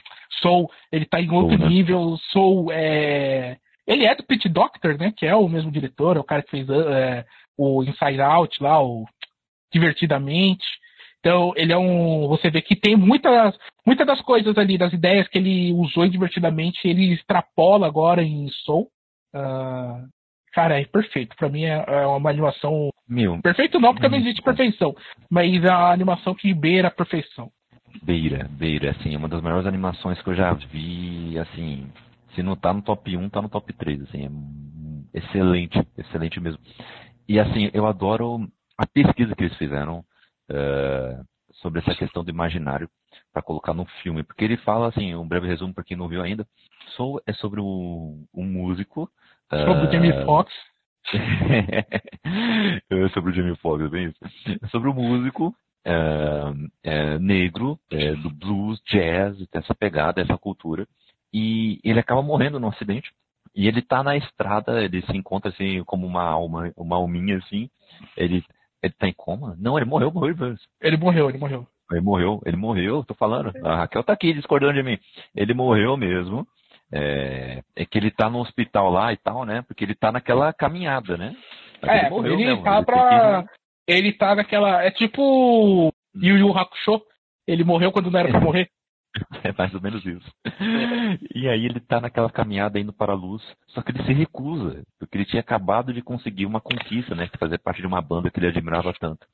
Então ele volta, se revolta ali naquela caminhada toda e acaba caindo, né? E ele tá agora no lugar aonde almas veteranas são mentores das almas que vão entrar no planeta, que são as almas que vão começar a sua estrada na vida. É, e você tem toda essa é história de você primeiro aceitar a vida, né? A uhum. vida vem, a vida vai. É, e tem outra coisa que é muito, quando você extrapola isso, você para de pensar em ser vida e morte, mas ele fala muito é, sobre essas pessoas que a gente encontra na vida, Diego, que ela. Sabe o cara que precisa de um pouquinho de atenção? Uhum. Que ele acha que ele é o bonzão e não sei o quê, e, e que, tipo, a, o que os outros é, pensam tá errado porque discorda dele e, tipo, o que vale é a opinião dele, o que não. Tipo, a opinião dele é muito maior e muito melhor do que a opinião dos outros. Uhum. Então, é um filme, assim, para você assistir e você entender. É, primeiro, entender quem na sua vida é assim e o malefício que essa pessoa faz na sua vida. E segundo, você olhar e dizer: será que eu não sou esse idiota? Sabe? É bem isso. E, e sabe o que me pegou também, não, só nesse filme? Aquela questão. É, qual o seu propósito, cara? Sabe? O que você ama fazer? O que, que você vai correr atrás na vida? Sabe? Nossa, me, me ó, pegou aqui, ó, pegou lá no alvo. Porque eu, eu, fiquei, eu terminou o filme, eu fiquei de olhos marejados e pensando nisso. Caraca, meu, olha, olha que discussão que ele traz. Olha que ah, Soul é, Soul é muito é, incrível, cara. Soul é, é um filme. Excelente, excelente. A única ressalva é o seguinte, né? Tanto tempo que a gente queria um filme com uma representatividade da hora, né? E a gente tem que lidar com um personagem negro com a voz de uma mulher branca de meia idade, como é dito no próprio filme. é, isso, é, isso, é, um pouco irônico. Mas tirando isso, é, ele traz ah, algo cultural, algo social bem, bem bacana. É um filme que vale a pena. Tá, Mano, a crítica que eu vi, e, cara. Uhum. É, desculpa. Tipo, que a gente tá numa fase uhum. que a gente tá criticando muitas coisas e a gente tá entendendo. É, e a gente tá buscando por mais. por melhores é, formas de a gente se ver nas obras, né?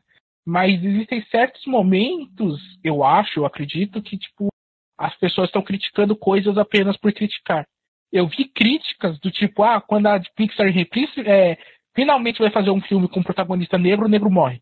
Tipo, cara, assim, é, é na história e toda a cultura negra, ela tá integrada ao filme.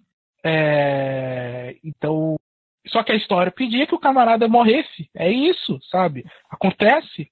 É, sabe? Outros filmes virão em que o personagem principal não vai morrer. Aí se for protagonizado por um negro, aí tipo, beleza, sabe?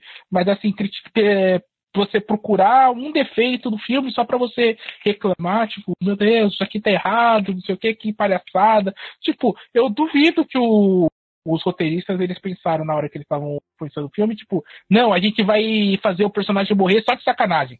Só para os caras ficar puto. Tipo, não, eles montaram o filme e falaram, não, cara, olha isso. A gente fala muito sobre. Quando a gente vai falar sobre a música é, é, afro-americana, né? Que eles chamam, Afro-Americans, é, a gente fala muito sobre esse termo soul, né? Que é o aqueles caras que são mais performáticos, que eles eles não só cantam, não só dançam, não só tocam, mas eles fazem toda uma performance. E aquilo mostra o amor deles pelo ritmo e pela música.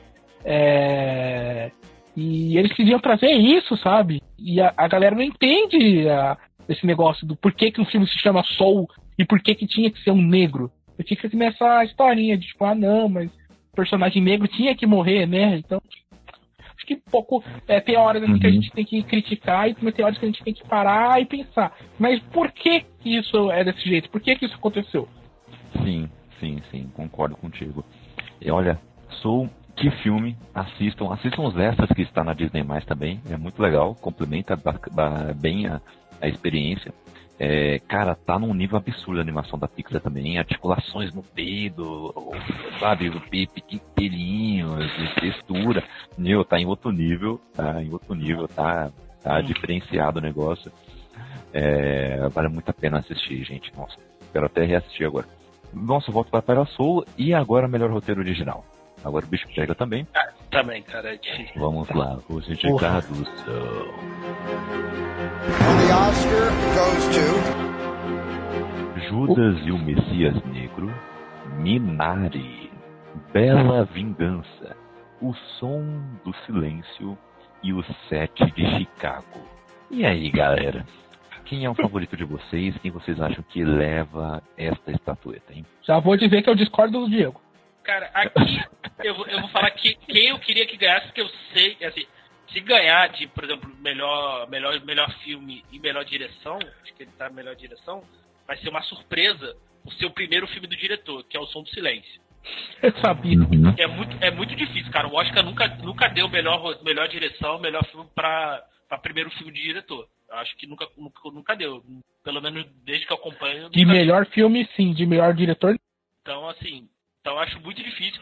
Eu, eu, eu acho. É, é, tá na mesma coisa da edição. Acho que se qualquer um ganhar aqui, tá bem, tá bem ganho. Mas eu, eu é, pessoal aqui, eu sou um silêncio. Olha aí, olha aí.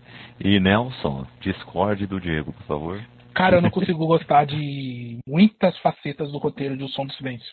É, desculpa, Diego.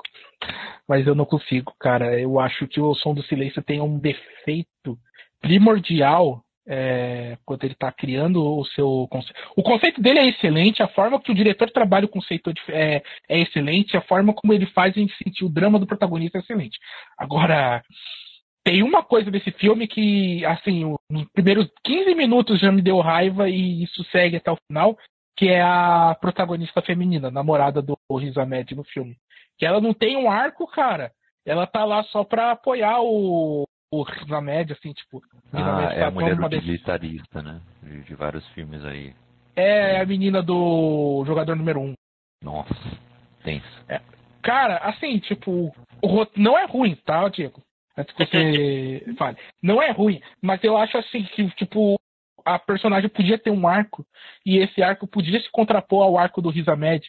E isso não acontece, sabe? Ela tá lá, ela ama o namorado, aí o namorado acontece as coisas, ela continua, vai atrás, aí acontece tudo que aconteceu com os dois, ela continua amando ele, ela continua sendo o suporte dele, e aí no final acontece uma coisa lá que eu não vou falar aqui pra vocês assistirem o filme, mas que tipo, sabe? Eu acho que se a personagem tivesse uma motivação externa é, e isso fosse o fogo que iria fazer o levar para o terceiro ato, eu acho que seria uma o tipo estaria um pouco mais é, crível a toda aquela situação, porque a, a integração do Riva Médio com a comunidade de pessoas surdas é desculpa é perfeita, a, a, aquele o tiozinho lá que ajuda ele no é, que é meio que o mentor lá da comunidade deles. É, todas as cenas deles são perfeitas. É, a, a, cena dele se integrando com o molequinho que é meio capetão, o capetinha lá, é muito engraçado, é muito maneiro, é muito bacana, assim, você vê é, ele ensinando bateria pra galera surda, é muito legal essa cena. Eu adoro essa cena. Mas a, essa personagem, para mim, é, para ganhar um Oscar de melhor roteiro, eu acho que o filme não pode ter esse tipo de. passar esse tipo de, de personagem bidimensional. É... é... não é uma personagem, né? Na verdade, não é uma né? personagem, é uma ferramenta, sabe? É. É se você tira ela da equação, o, se o cara fosse um, sei lá, um vocalista, cantasse sozinho, a, nada mudava, sabe? No, na estrutura narrativa e tal. Uhum, né? Isso é tenso. Isso é tenso. Mas quem é o favorito para você nesse prêmio? Meu, eu não coloquei o favorito. Eu coloquei aqui o que eu acho que, tipo, que eles gostam também, a academia gosta de fazer essa divisão, né? Tipo, filmes que foram indicados a tal coisa, pelo menos um Oscar tem que levar, tipo, de melhor filme. Os que foram indicados de melhor filme tem que ganhar pelo menos uma coisa. E eu acho que o Bela Vingança, ele. Eu acho que essa é a categoria que ele mais tem chances de ganhar. Então foi a categoria que eu coloquei que ele pode ganhar. É, também uhum. não é um roteiro perfeito, mas eu acho que, tipo, ele é um roteiro redondo o suficiente para se manter é, com todas as complexidades da qual ele se aceita tomar esse risco. Porque. Você chegou a assistir, Kaique? Bela Vingança ainda não. Eu, eu o Diego. Hoje. Eu não consegui. o Diego, eu sei que assistiu, e ele vai concordar comigo, que ele trata de um assunto complexo. E aí ele cria uma rede dentro do filme é, que é tão complexa quanto. Que é, é de você entender primeiro você entender o plano da protagonista, depois você entender o que que tá levando ela a fazer aquilo, você entender o porquê que certas atitudes que ela toma é, na metade do filme acontecem, e depois, sabe, tipo, são rodas que vão girando em uma rotona que é muito complexa. É, a, a galera olha assim por fora e fala, não, é só a história da mulher louca que vai atrás do, dos abusadores da noite e dá um castigo neles. É, não é só isso, sabe? Tipo, é, o filme ele é muito maior, ele é muito mais complexo, ele é muito mais difícil de você é, entender e aceitar. A, tem o Alfred Molina no filme, o personagem do Alfred Molina é incrível, cara. Ele é sabe, um personagem muito bem composto e muito rápido, sabe? Tipo, cinco minutos de cena você já entende qual é a dele, você já entende o que aconteceu, você já comprou a dele. E então, tipo, para mim, o, tipo, se eu tiver que torcer para um filme, eu quero que Bela Vingança ganhe um Oscar, que eu quero que esse, esse filme, quando vá, vá para DVD, ele tenha lá vencedor do Oscar de melhor roteiro, alguma coisa assim, que para fazer ele ser mais visto. E assim, se você que não assistiu, se você for assistir Bela Vingança, cara, é, entenda que essa porrada que você vai levar você merece.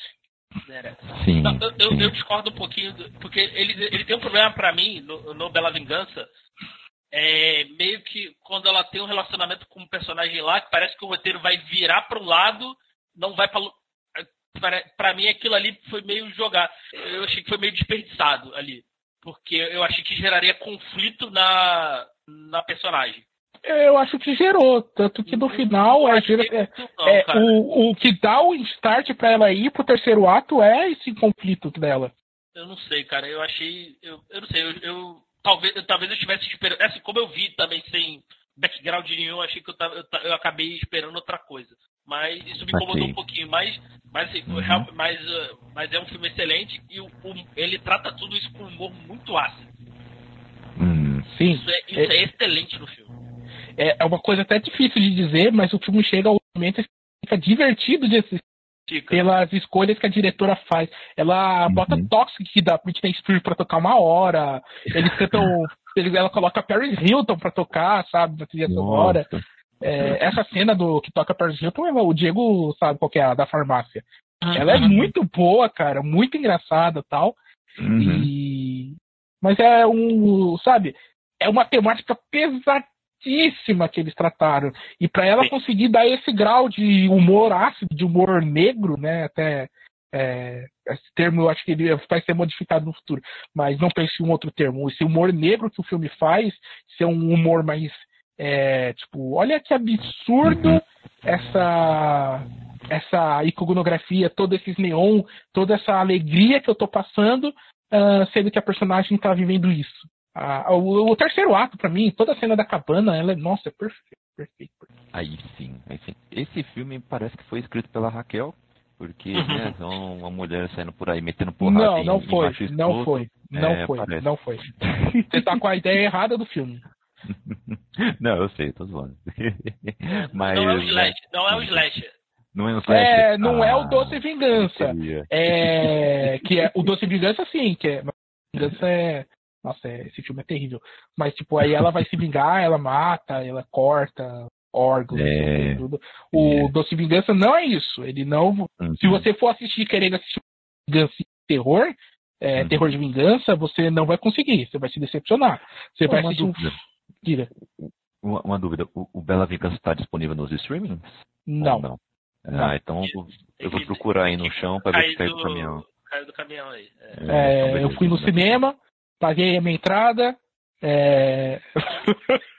Usei minha máscara, meu distanciamento social. E... Eu assisti aqui e eu cheguei em casa depois que acabou o filme. Uhum. É, mas. É, ele, ele, é, ele foi um dos que foram. Mas, cara, muito, é muito bom. Saquei, saquei, boa. Eu, eu vou botar aqui que eu acho que vai ganhar esse mesmo, Bela Vingança, porque ganhou BAFTA também. Uhum. O termômetro. O, é um filme que eu quero muito ver. Mas eu queria deixar aqui a ressalva de que o roteiro de Judas e o Messias Negro é muito bom, viu? Uhum. Eu gosto dessa troca de perspectivas, dessa ambiguidade que tem o protagonista. Eu acho, eu acho muito legal como trabalham isso nesse é, filme. É, é, outro também que se qualquer um ganhar aí, pra mim, vou te falar, também tá, tá bem ganho. É, não tem nenhum, tipo, Bohemian Rhapsody ganhar em, em edição, aliás. Nossa, são, aí... são tranquilo, mas edição ah. que foi aquele absurdo. Não tem, não, não tem o Shakespeare apaixonado aí, entendeu? É, não, não. Shakespeare apaixonado, todos estão unidos no ódio a esse filme. Bom, melhor filme internacional. And the Oscar goes to... Temos Drunk, mais uma rodada, um filme da Dinamarca. Temos Shaonian Denis, filme de Hong Kong. Temos Collective, da Romênia. Temos O Homem que Vendeu Sua Pele, da Tunísia. E Covades Aida, da Bósnia e Herzegovina. Galera, quem é que leva, qual país leva essa Copa do Mundo aqui? Drunk, no próximo. eu, não, eu, não, eu não vi nenhum, então não sei, cara. Eu só, o Drunk, eu só editei o Elementar sobre Drunk, ou então eu, eu ouvi o filme, então uhum. eu não, não, não, sei, não assisti. É, eu ia falar isso aí, pô, saiu Elementar sobre Drunk. Olha, já é um, eu, eu, eu tomei todos os spoilers possíveis do, do filme. Você pode ter certeza que o Drake vai ganhar porque o diretor tá em melhor diretor. Então.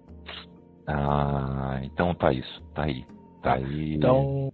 Eu e é um, é um excelente filme. Eu gosto pra hum. Drake. Eu vou, eu vou assistir o Drake também.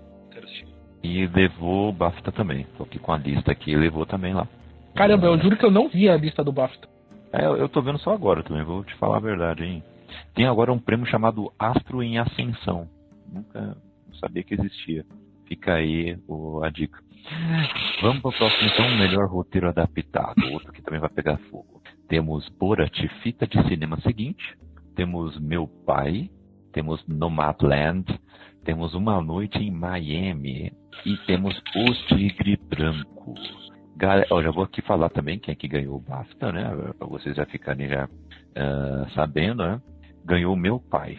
Uh, meu pai ganhou? É, meu pai ganhou. Né? Seu pai lá em pai casa ganhou. acabou de receber o prêmio. Seu pai ganhou, entendi. Que beleza.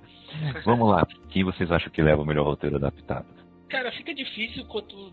Pô, é, é aquilo. Eu só vi o. E também é aquilo. É, eu não conheço a obra original. Aí fica difícil também você ter uma. Ter uma. Uma base de comparação, né? Porque meu pai é baseado numa, numa série, numa de Land também é baseado num livro. Né? Uma Noite em Miami, eu não, Uma Noite em Miami, Tigre Branco e Borá. Borá é baseado no quê? O Borá é porque ele é baseado nos personagens do primeiro filme.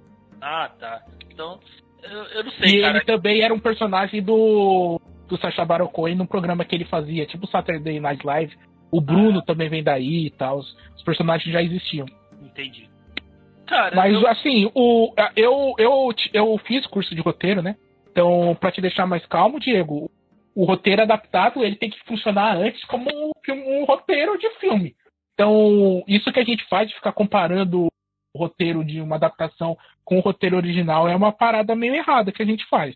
Tipo, então, ah, no, no. Qual é o conceito para eles. Pra ele, qual o conceito que eles, que eles usam, sabe dizer? Sim, é o melhor roteiro, só que baseado em uma obra anterior. Ah, entendi. O filme ele tem que funcionar como filme, ele não pode funcionar como.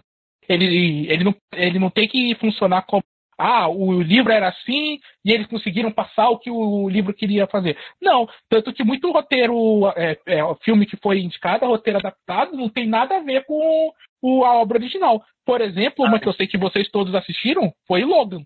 Que Logan hum. é baseado no personagem da Marvel, já existia antes, por isso que é um roteiro adaptado, mas ele não, não adapta o quadrinho que ele se diz é, adaptar, que é o velho Logan, ele não faz isso, não tem nada a ver o filme com os quadrinhos. Tem. Mas ele foi indicado ao Oscar de melhor filme, porque ah, ele funciona como filme. Coringa também. Coringa, Coringa também. também. Ah, entendi. É, é verdade. É, é, é, é, quase, é quase dando um melhor roteiro duas vezes, então, no caso. É, exatamente. Mais Só que um pra filme original ele ainda ganha um caráter um pouco acima, né? Tipo, ah, a gente quando a gente vai olhar assim, a gente olha tipo, ah, é mais é mais é mais é forte você ganhar o roteiro original, original do que o roteiro adaptado, porque foi uma ideia que você criou para aquele filme e tal. Ah, entendi. Cara, então, então daqui eu vou ficar com meu pai, cara. Eu acho que uhum. eu vou seguir o basta aí e vou ficar com meu pai. Eu acho que vai ganhar. Olha aí, olha aí, olha aí. E, e para você, Nelson?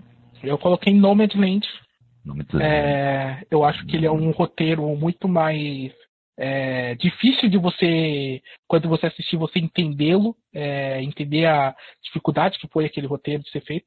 Mas quando termina e você pensa um pouco nele, você vê que, tipo, o quão bem composto é esse filme. É, o meu pai eu acho muito teatral, não gosto. Me parece. É, é o filme inglês da, da que sempre tem o, o discurso do rei, o que quer ser um milionário, sei o que, que é o, é o filme inglês do ano. Meu pai é uhum. esse. Exato. Não gosto da escrita dele, não gosto do. Vou me corrigir. Eu gosto da escrita dele, mas eu acho muitos momentos, como o Diego falou, e foi uma coisa que ele gostou, que é ele por vezes parece muito um teatro em si.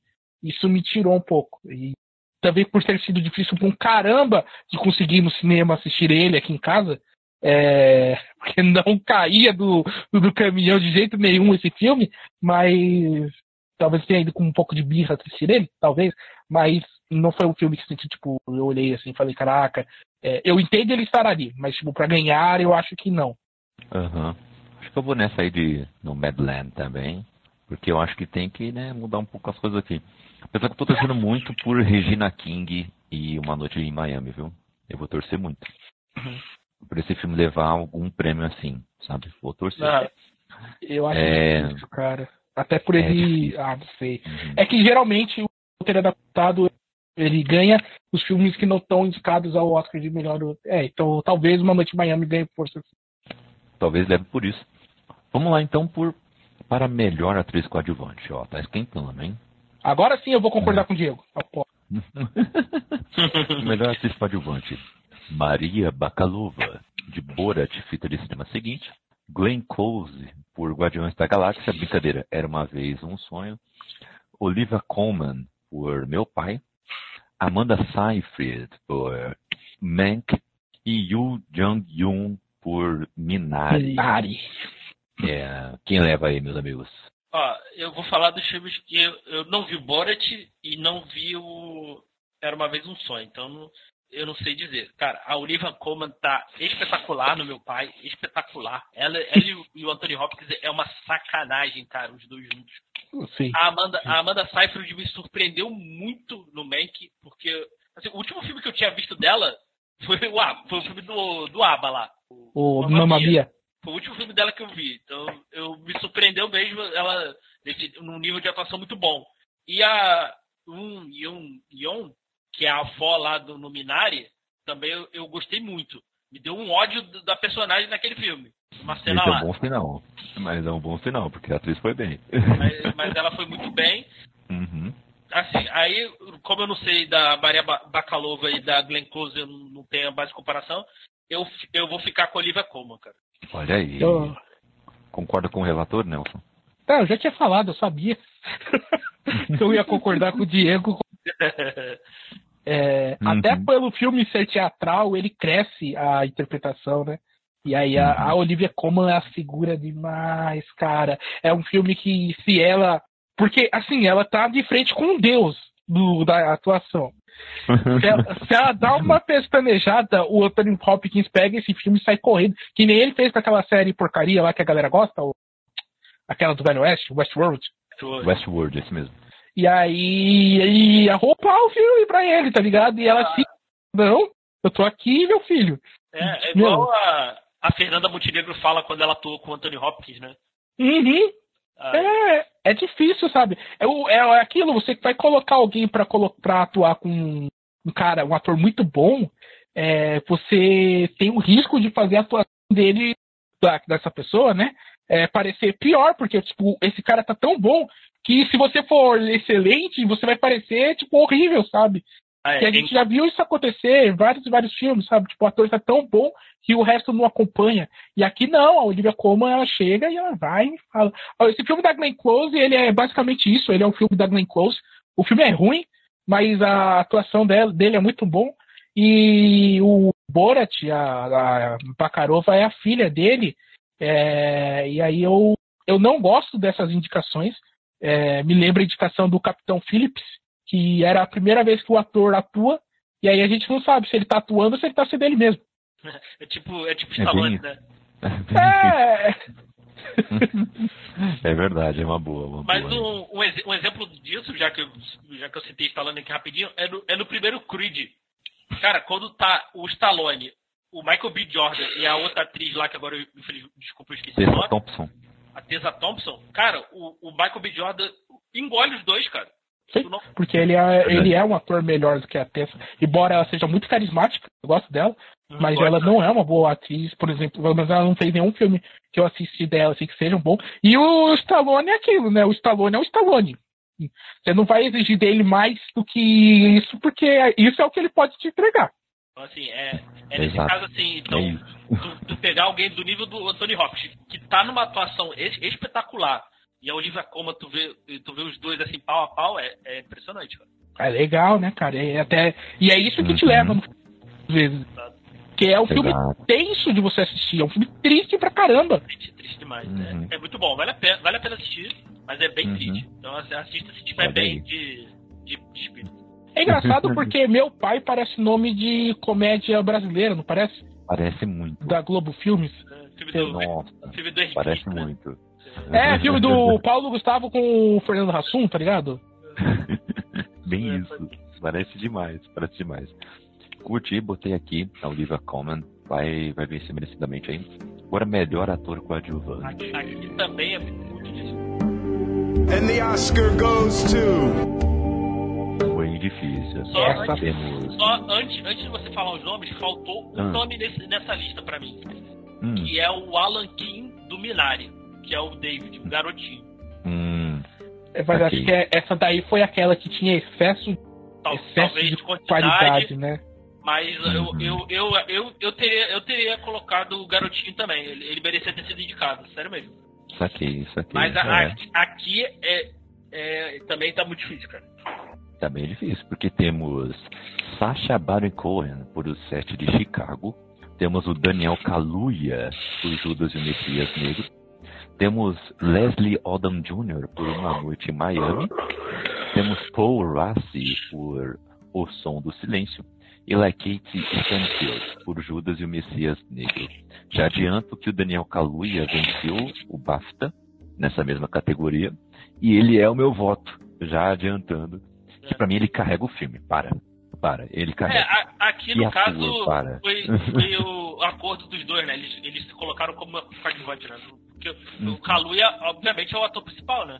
É, ele é o principal desse filme. Mano. Pô, não sei se ele é o principal, não. Porque, querendo ou não, o filme parte do ponto de vista do Lakeith. Porque ele é o Judas. Sim, só que a questão é que é tipo o Watson e Sherlock Holmes, sabe? É, ele é o, é o Watson e o Sherlock Holmes aqui é o Kaluuya. protagonistas, né? Não dá pra falar que um é... Exato, mas, exato. Mas enfim, mas é, eu... assim, é o primeiro filme do Daniel Kaluuya que eu vejo. Sério? Você não tinha visto Corra, não? Você não viu Pantera Negra?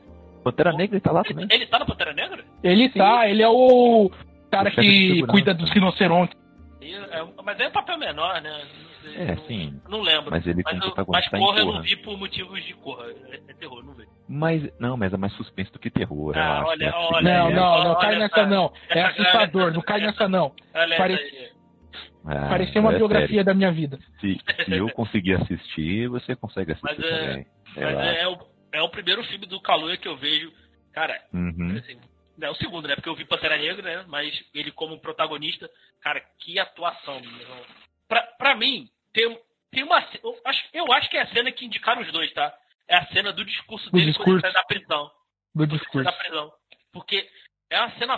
Assim, desculpa, gente, isso aí não é spoiler porque é história, tá? Então, não sei se. Ele, tá, tá no trailer.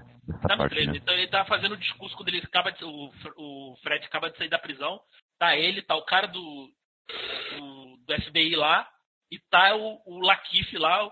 Cara, a, a, cena passa uma tensão e o discurso do, do Fred é tão foda que eu falei, cara, eu, eu tava tão absorvido naquele discurso que, eu, que se ele tivesse falado para mim, pula de uma ponte, eu pulava, cara. Essa cena, é, essa cena é complicadíssima, é muito boa. Ela é incrível, ela é, é impactante. É, se eu não me engano, é nessa cena que toca a música lá que foi indicada também. É, uhum. Mas. Cara, mais nada, é isso. Eu é isso. acho que é, o meu voto é pro Kaluuya.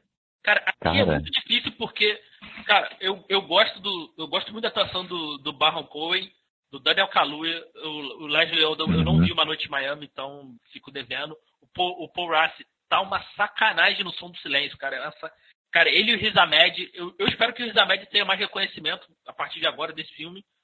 Que a atuação dele é fantástica nesse filme. E o Paul Rassi tá muito bem. E o, o Latif também, cara. Então é difícil, é difícil escolher, cara. É difícil. É, é muito difícil. Esse, esse melhor atriz também, eu acho que, cara, Melhor atriz não, mas esse aqui eu acho que tá o mais difícil pra mim, todos aqui. Tá bem, tá bem difícil mesmo. Mas eu, mas, eu vou com o Daniel Kaluuya, cara, também, que é um, uhum. é um absurdo. Assim, ele, é. ele, passa. Eu não sei se, se vocês tiveram a curiosidade de ver algum discurso do Fred Hampton depois. Sim, Sim. Eu, eu, eu, vi um, eu vi um pedaço. Cara, e tem também no final, né? Um a, a didática dele, a, o carisma dele que ele passa, né? Toda a didática que ele tem, a, pô, é, o, a forma de falar é, é, absurda. E o Daniel Kaluuya passa isso perfeito, cara. Perfeito. perfeito Meu, cara. aquela cena no filme, quando ele chega lá numa reunião lá, cheio de branquelo lá, dos confederados lá. Uhum. Meu, ele chega e toma conta do negócio, meu. Sim. E a galera vai e segue. Eu achei isso, caraca, que é sensacional. Foda. E tu viu, eu, depois é. eu falei, cara, é, esses, esses filmes assim, eu fui. Depois eu fui correr atrás de, de pesquisar alguma coisa, assim. Eu, ainda, tô, eu ainda preciso assistir o filme lá do. do Uma noite em Miami? Não, Cidadão Kane. Eu, por causa do Mank também, eu ainda preciso parar, eu nunca assisti, então ainda uhum. vou parar e assistir Cidadão Kane por causa dele. Pesquisei um pouco das histórias, né, da, do, Cara, os discursos do, Eu fui ver os discursos do Fred Hampton, cara, depois. É impressionante, cara. É impressionante. Eu, eu, eu, vou com o Daniel Kaluuya, mas eu acho que, tirando o Leslie Odom, que eu não, eu não vi, mas, cara, qualquer outro ganhar aí também tá bem ganho. É, e, e, assim, uma ressalva também que o Lakif está excelente também. Tá, cara, ele é impressionante como esse ator está melhorando cada vez mais. Ele é o mesmo lá de Atlanta, ele está em Corra também. E, e assim, ele é o tiozinho do chapéu no Corra, né? Isso, ele mesmo. Ele que fala o nome do filme. Meu, é, é Get Out, aliás. É Get Out. Aquela, aqui, é Get Out. É, é Get Out. Meu, que, que atuação também, viu? Tem momentos que, ele, que você vê o conflito dele, sabe? Aquilo que o George R. R. Martin adora escrever, né? Que é o coração do homem em conflito consigo mesmo. Você vê ele muito assim. Você vê ele em conflito e fazendo o que tem que fazer e, caraca, muito bom. E depois mostra, né? No começo do filme mostra tipo uma entrevista com ele, né? Uhum. E ele, tipo, falando e tal, pai, é o ator. No final, mostra o cara real fazendo aquela entrevista, né? E é muito, muito parecido. Muito, muito parecido. parecido. É, muito bom. É, que falso, aqui, ok, que falso. né, falso igual, é, bem isso. Mas é muito bem feito, muito bem feito, assim que a atuação dos dois. Eu ia falar isso, é, a direção foi ótima nesse filme. A direção foi ótima. Pra, Cara, eu, elevar a atuação dos dois. Assim, assim como o diretor do, do Som do Silêncio, que é o primeiro filme dele, eu, eu quero ver mais coisas desse diretor, eu quero ver mais coisas do Shark King também, cara. Uhum, uhum. Eu espero que, ah, é. eu espero que esse filme abra portas aí ele faça mais coisas. Sim. Eu adorei, cara, adorei o uhum. Judas e o Messias Negro. Sim, muito bom, muito bom, já anotei aqui. Agora, melhor atriz. The Oscar goes to. Vamos lá, melhor atriz. Agora o bicho pega também. Estamos chegando lá, hein, gente? Chegando, chegando. Viola Davis, por A Voz Suprema do Blues. Temos Andra Day, por Estados Unidos versus Billie Holiday. Temos Vanessa Kirby por Pieces of a Woman. Temos Frances McDormand por Nomadland. E temos Carrie Mulligan por Bela Vingança. Galera, quem é que vence, né? Temos nomes pesados aqui e obras pesadas também, né? É, vocês estão elogiando bastante a Frances McDormand. É, vocês acham que é ela que leva ou, por exemplo, um nome como Viola Davis pode também acho, roubar eu, essa aí? Eu acho que não, porque ela ganhou em 2019, né? Pelo, pelo Três Anúncios. Três Anúncios de um Crime. Então eu acho, sei lá. Eu não, que império. Pô, é que tá, né, cara? Assim, é. tô tentando pensar mais ou menos talvez como eles pensariam. Pô, ela acabou de ganhar né, tem pouco tempo e tal. Mas assim, em questão de atuação, eu acho excelente. Mas eu acho que em questão de impacto, pelo menos dos filmes que eu vi, eu, eu ficaria com a Kelly Mulligan pelo Bela Vingança. Ela é muito boa, né? É ela é, é, muito. Fez Drive, eu não sei se vocês viram Drive. Eu, foi o primeiro filme dela que eu vi lá. E, cara, eu, assim, os, os, outros eu não, eu não assisti, então não tenho, não tenho mais comparação. Então, eu, eu, eu daria o prêmio pra Kelly Mulligan. Pelo... Mas eu, eu acho que a Viola Davis vai ganhar, cara, isso aí. Olha aí. E aí, Nelson? E para ajudar para você, ó, melhor atriz ganhou Frances McDormand no BAFTA. Ah, cara, eu acho que eu acho que o trabalho da Frances ela ganhou em 2019 e ela vai ganhar em 2021 de novo. E se ela fizer um filme em 2022, ela vai ganhar de novo. Acho que essa, essa mulher é o Daniel Day-Lewis dessa geração, saca? Tipo, é, ela tá muito acima do, dos outros competidores. A Karen Mulligan, ela é muito boa do que lhe é exigido, porque lhe é exigido muita coisa diferente Doce Vingança. Ela precisa ser a garotinha tímida, sexy, ela precisa ser a mulher que se impõe, ela precisa ser a pessoa que vai atrás de justiça, mas ela também precisa ser a mulher que no fim das contas é uma mulher, ela precisa ser a pessoa que em uma determinada cena, ela precisa mostrar fragilidade, então é um filme que exigiu muito dela e ela entregou. É, então eu acho que tipo ela sai desse é, ela sai muito bem cotada depois desse filme uh, pro futuro da carreira dela e vai ser muito legal a gente ver e tomara que eles deem a essa mulher papéis bons como fizeram com a Jennifer Lawrence, sabe? Tipo, que não fique querendo dar papel porque ela é uma mulher bonita, sabe? A ser a próxima uhum. Bond Girl, digamos assim. Ela ser a, a, próxima gostosona do pedaço. Ela é uma excelente atriz e que Hollywood use essas excelentes atrizes como excelentes atrizes antes de se querer transformar em novos sex symbols. Como tentaram fazer com a Margot uhum. Robbie, mas ela conseguiu, é, com Lady Bird, é, fugir desse, desse estigma. Inclusive, a Margot Robbie é a produtora desse filme. Lady Bird não, eu, eu Tônica. É, o Eutônio, o Lady Bird é, é a, a outra menina só Ronan. é... Ah, no Sim. próprio. No próprio Bombshell, né? Que ela também foi indicada pelo Bombshell, né? Que, uhum. que também é um, é, um, é um bom paralelo ao, ao Bela Vingança, né? Sim, uhum. mas assim, eu acho que a se for por é, pelo que ela fez, ela ela ganha.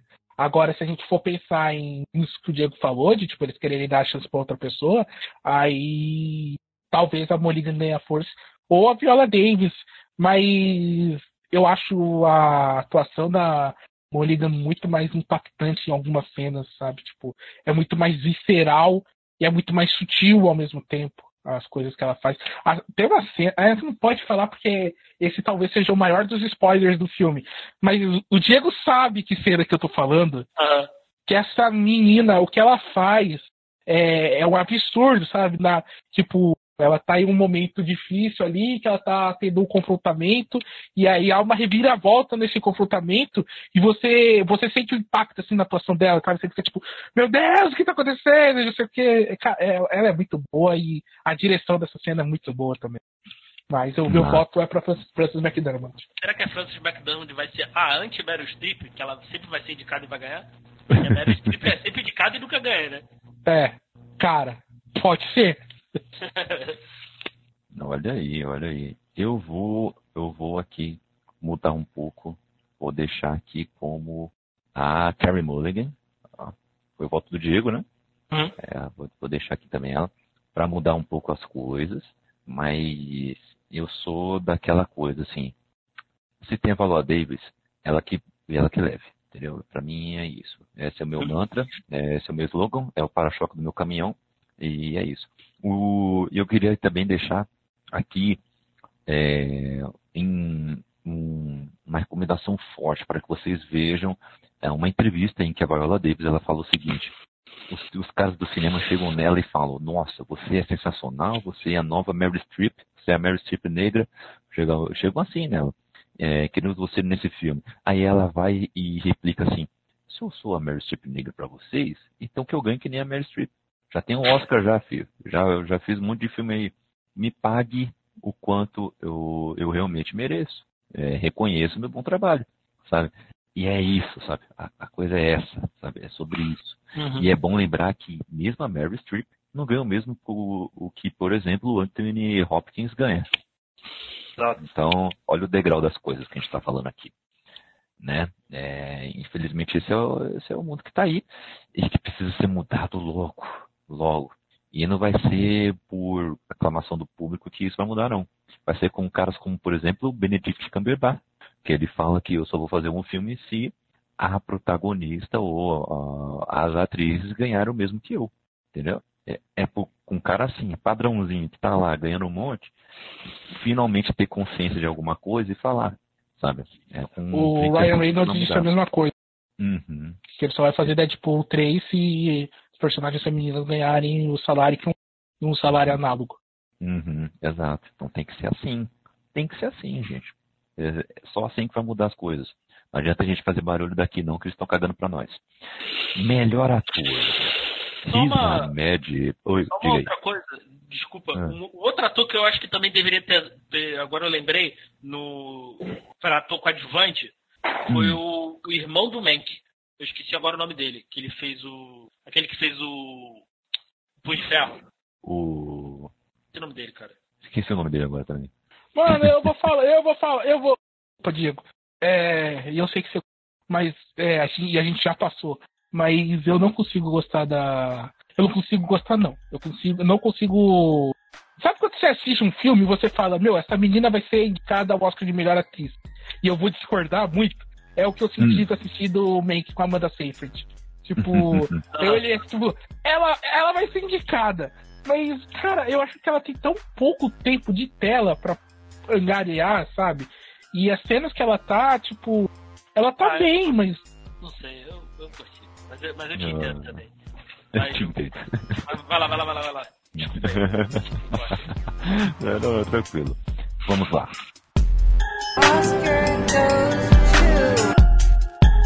É, melhor ator, temos Riz Ahmed por O Som do Silêncio.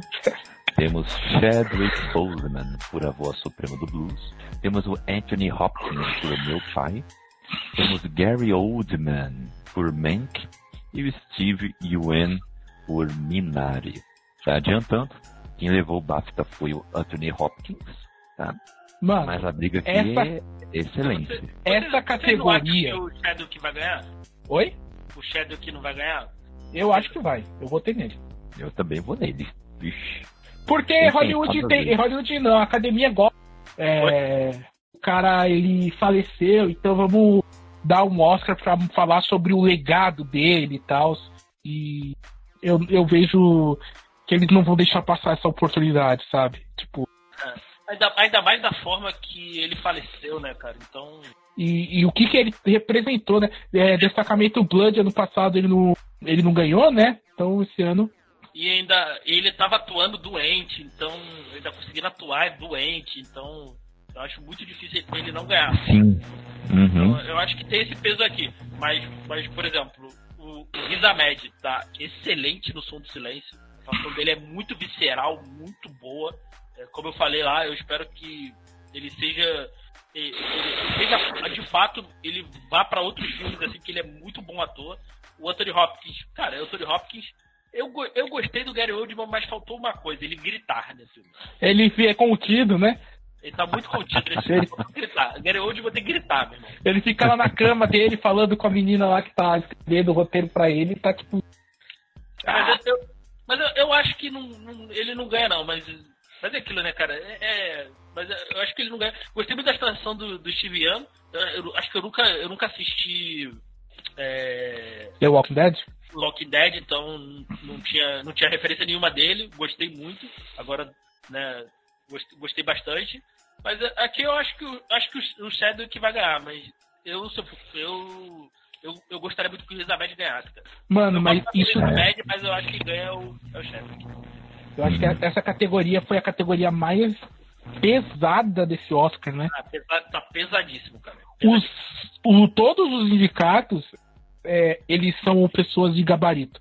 O Steve Young, ele é o menor, né? Porque, beleza, ele, mas ele foi um dos personagens favoritos da, de uma das séries mais é, comentadas da atualidade e tal.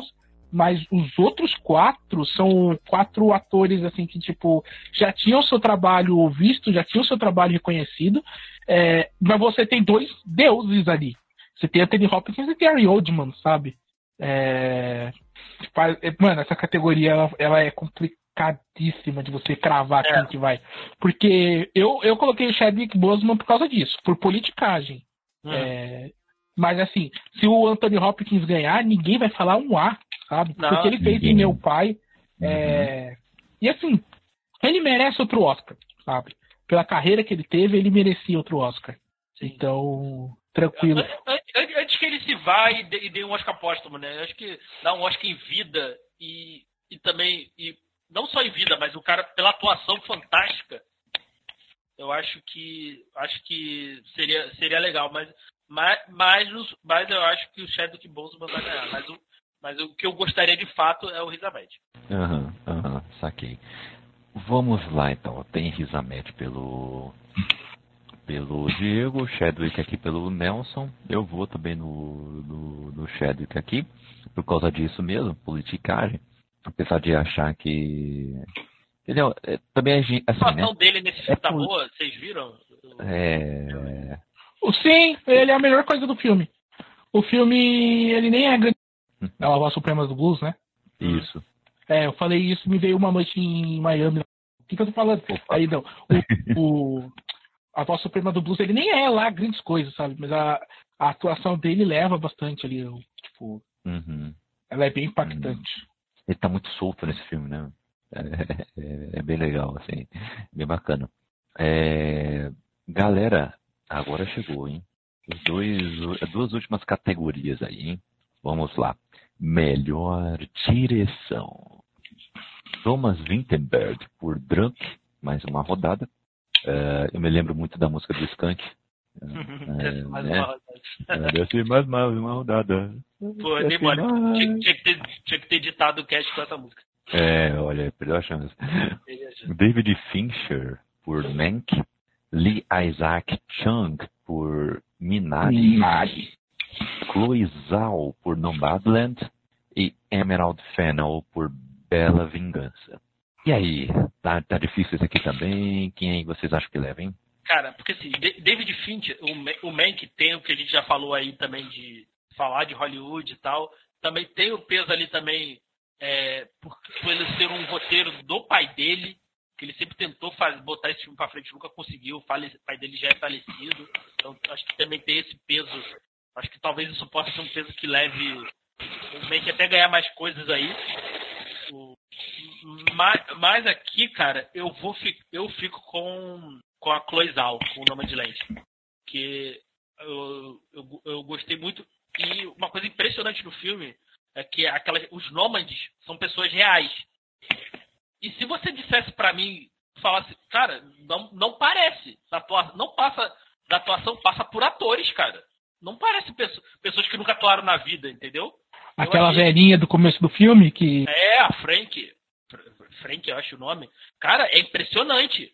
É impressionante, entendeu? Todos eles ali, o, o líder lá do, da, dessa, dessa comunidade e tal, que ele só aparece de tempos em tempos, tanto que teve um pouco de dificuldade, ela teve que correr para finalizar, que senão o cara ia sumir só aparecer um ano depois, e atrasar as, as filmagens. Tu passa assim, tu não, tu não diz, cara. Tu não diz que, é, que, são, que não, são pessoas reais ali, entendeu? Porque e, e, o filme tem muito o que de documentário, ele passa a sensação de um documentário. É muita câmera na mão, né? A câmera é. tremida, assim. É por isso que eu falei lá quando ia, que parece que muito que a câmera que estava é, guardada lá na, na estante dela e começou a gravar.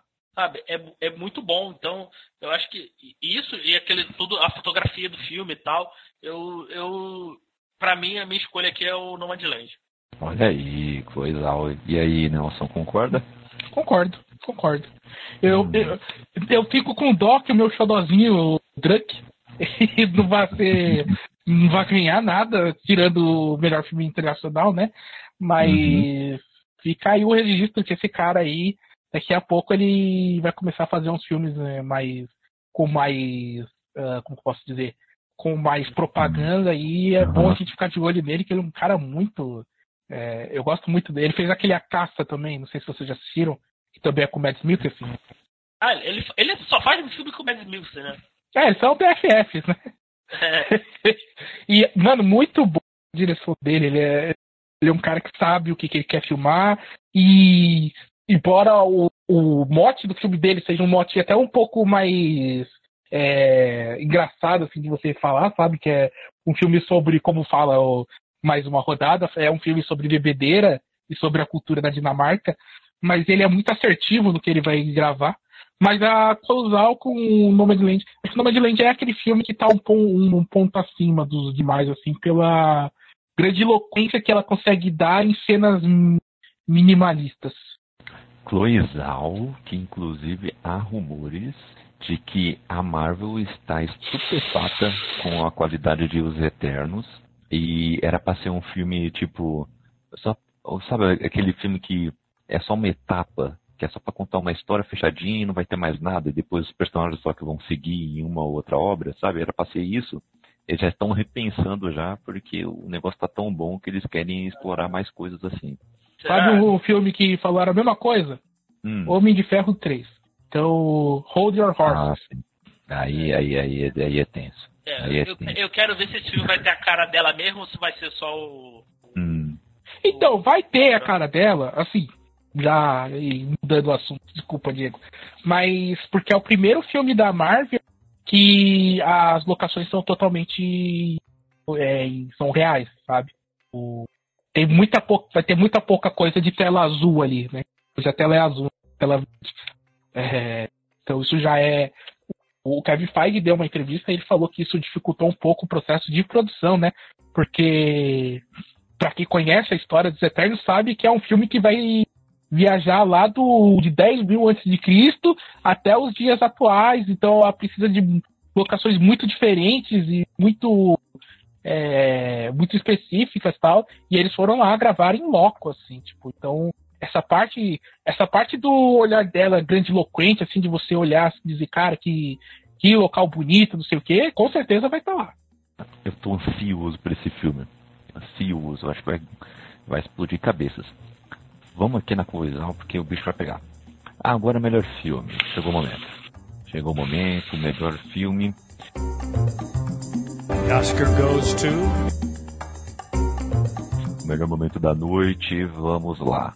Os indicados são Meu Pai, Judas e o Messias Negro, Mank, Minari, Nomadland, Bela Vingança, O Som do Silêncio e Os Sete de Chicago.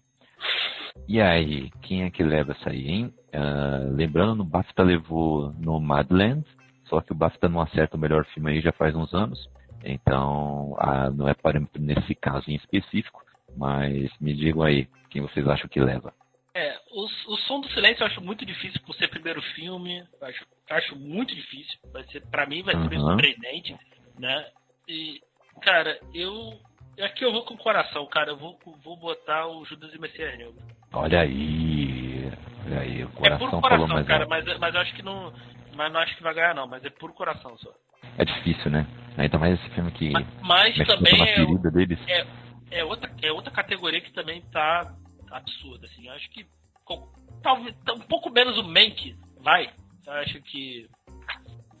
Mas eu, eu gosto, mas talvez um pouco menos, assim, mas também é outro que qualquer um ganhar aí, acho que tá, tá bem ganho.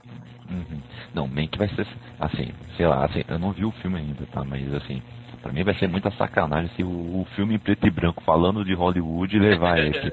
ah, não, aí, aí não, aí não dá mais, né? Ah, ele tem coisas boas, cara. Depois, assim, não, ele tem ele é bem interessante. Ele é bem interessante, tá? assim. Ainda mais se você tem o contexto do Cidadão Kane, entendeu? Cara, uhum. tem que assistir Cidadão Kane logo. É, então, até a forma do filme, né? Filmado. Ele é filmado muito, muito parecido com o Cidadão Kane, né? No estilo do Cidadão Kane. Então, mas, mas, é, mas, é, mas é aquilo. Eu acho que esses filmes de Hollywood falando de Hollywood. Mas é aquilo também, né, cara? O, o La La Land também, também era, era uma, uma exaltação a Hollywood e não ganhou, né? Então. É, ganhou o Moonlight. Assim, então... Mas assim, vocês lembram a confusão que foi, né? Ah, isso foi Vencedor, La La Land. Ah, não, desculpa, gente, peguei o papel errado. Não, não foi pegar o papel errado. É, ele já, já explicou. É, foram entregar o de melhor filme e entregaram o de melhor atriz. E aí, quando o tiozinho foi abrir o, o envelope, tava escrito lá, Emma Stone, La La Land. E aí ele ficou tipo, como assim? Tá, mas é La La Land. Aí ele disse La La Land. Então, o estagiário fez estagiariosíssimo. É, esse estagiário. Mas vamos lá, o Diego foi com coração, Judas e Messias Negro, e aí, Nelson? Vai ser mais coração, vai ser mais mental? Ou vai juntar os dois? Como é que vai ser? Ah, eu falei desde o começo. O meu favorito, Sete de. É, o, dos oito, assim, tipo, o filme que eu mais gostei de assistir, digamos assim, que eu mais. É, sabe? Foi o Sete de Chicago. Agora, o, pra mim, o melhor filme é o Momento Mente. Eu acho que ficou bem claro durante é, esse cast inteiro.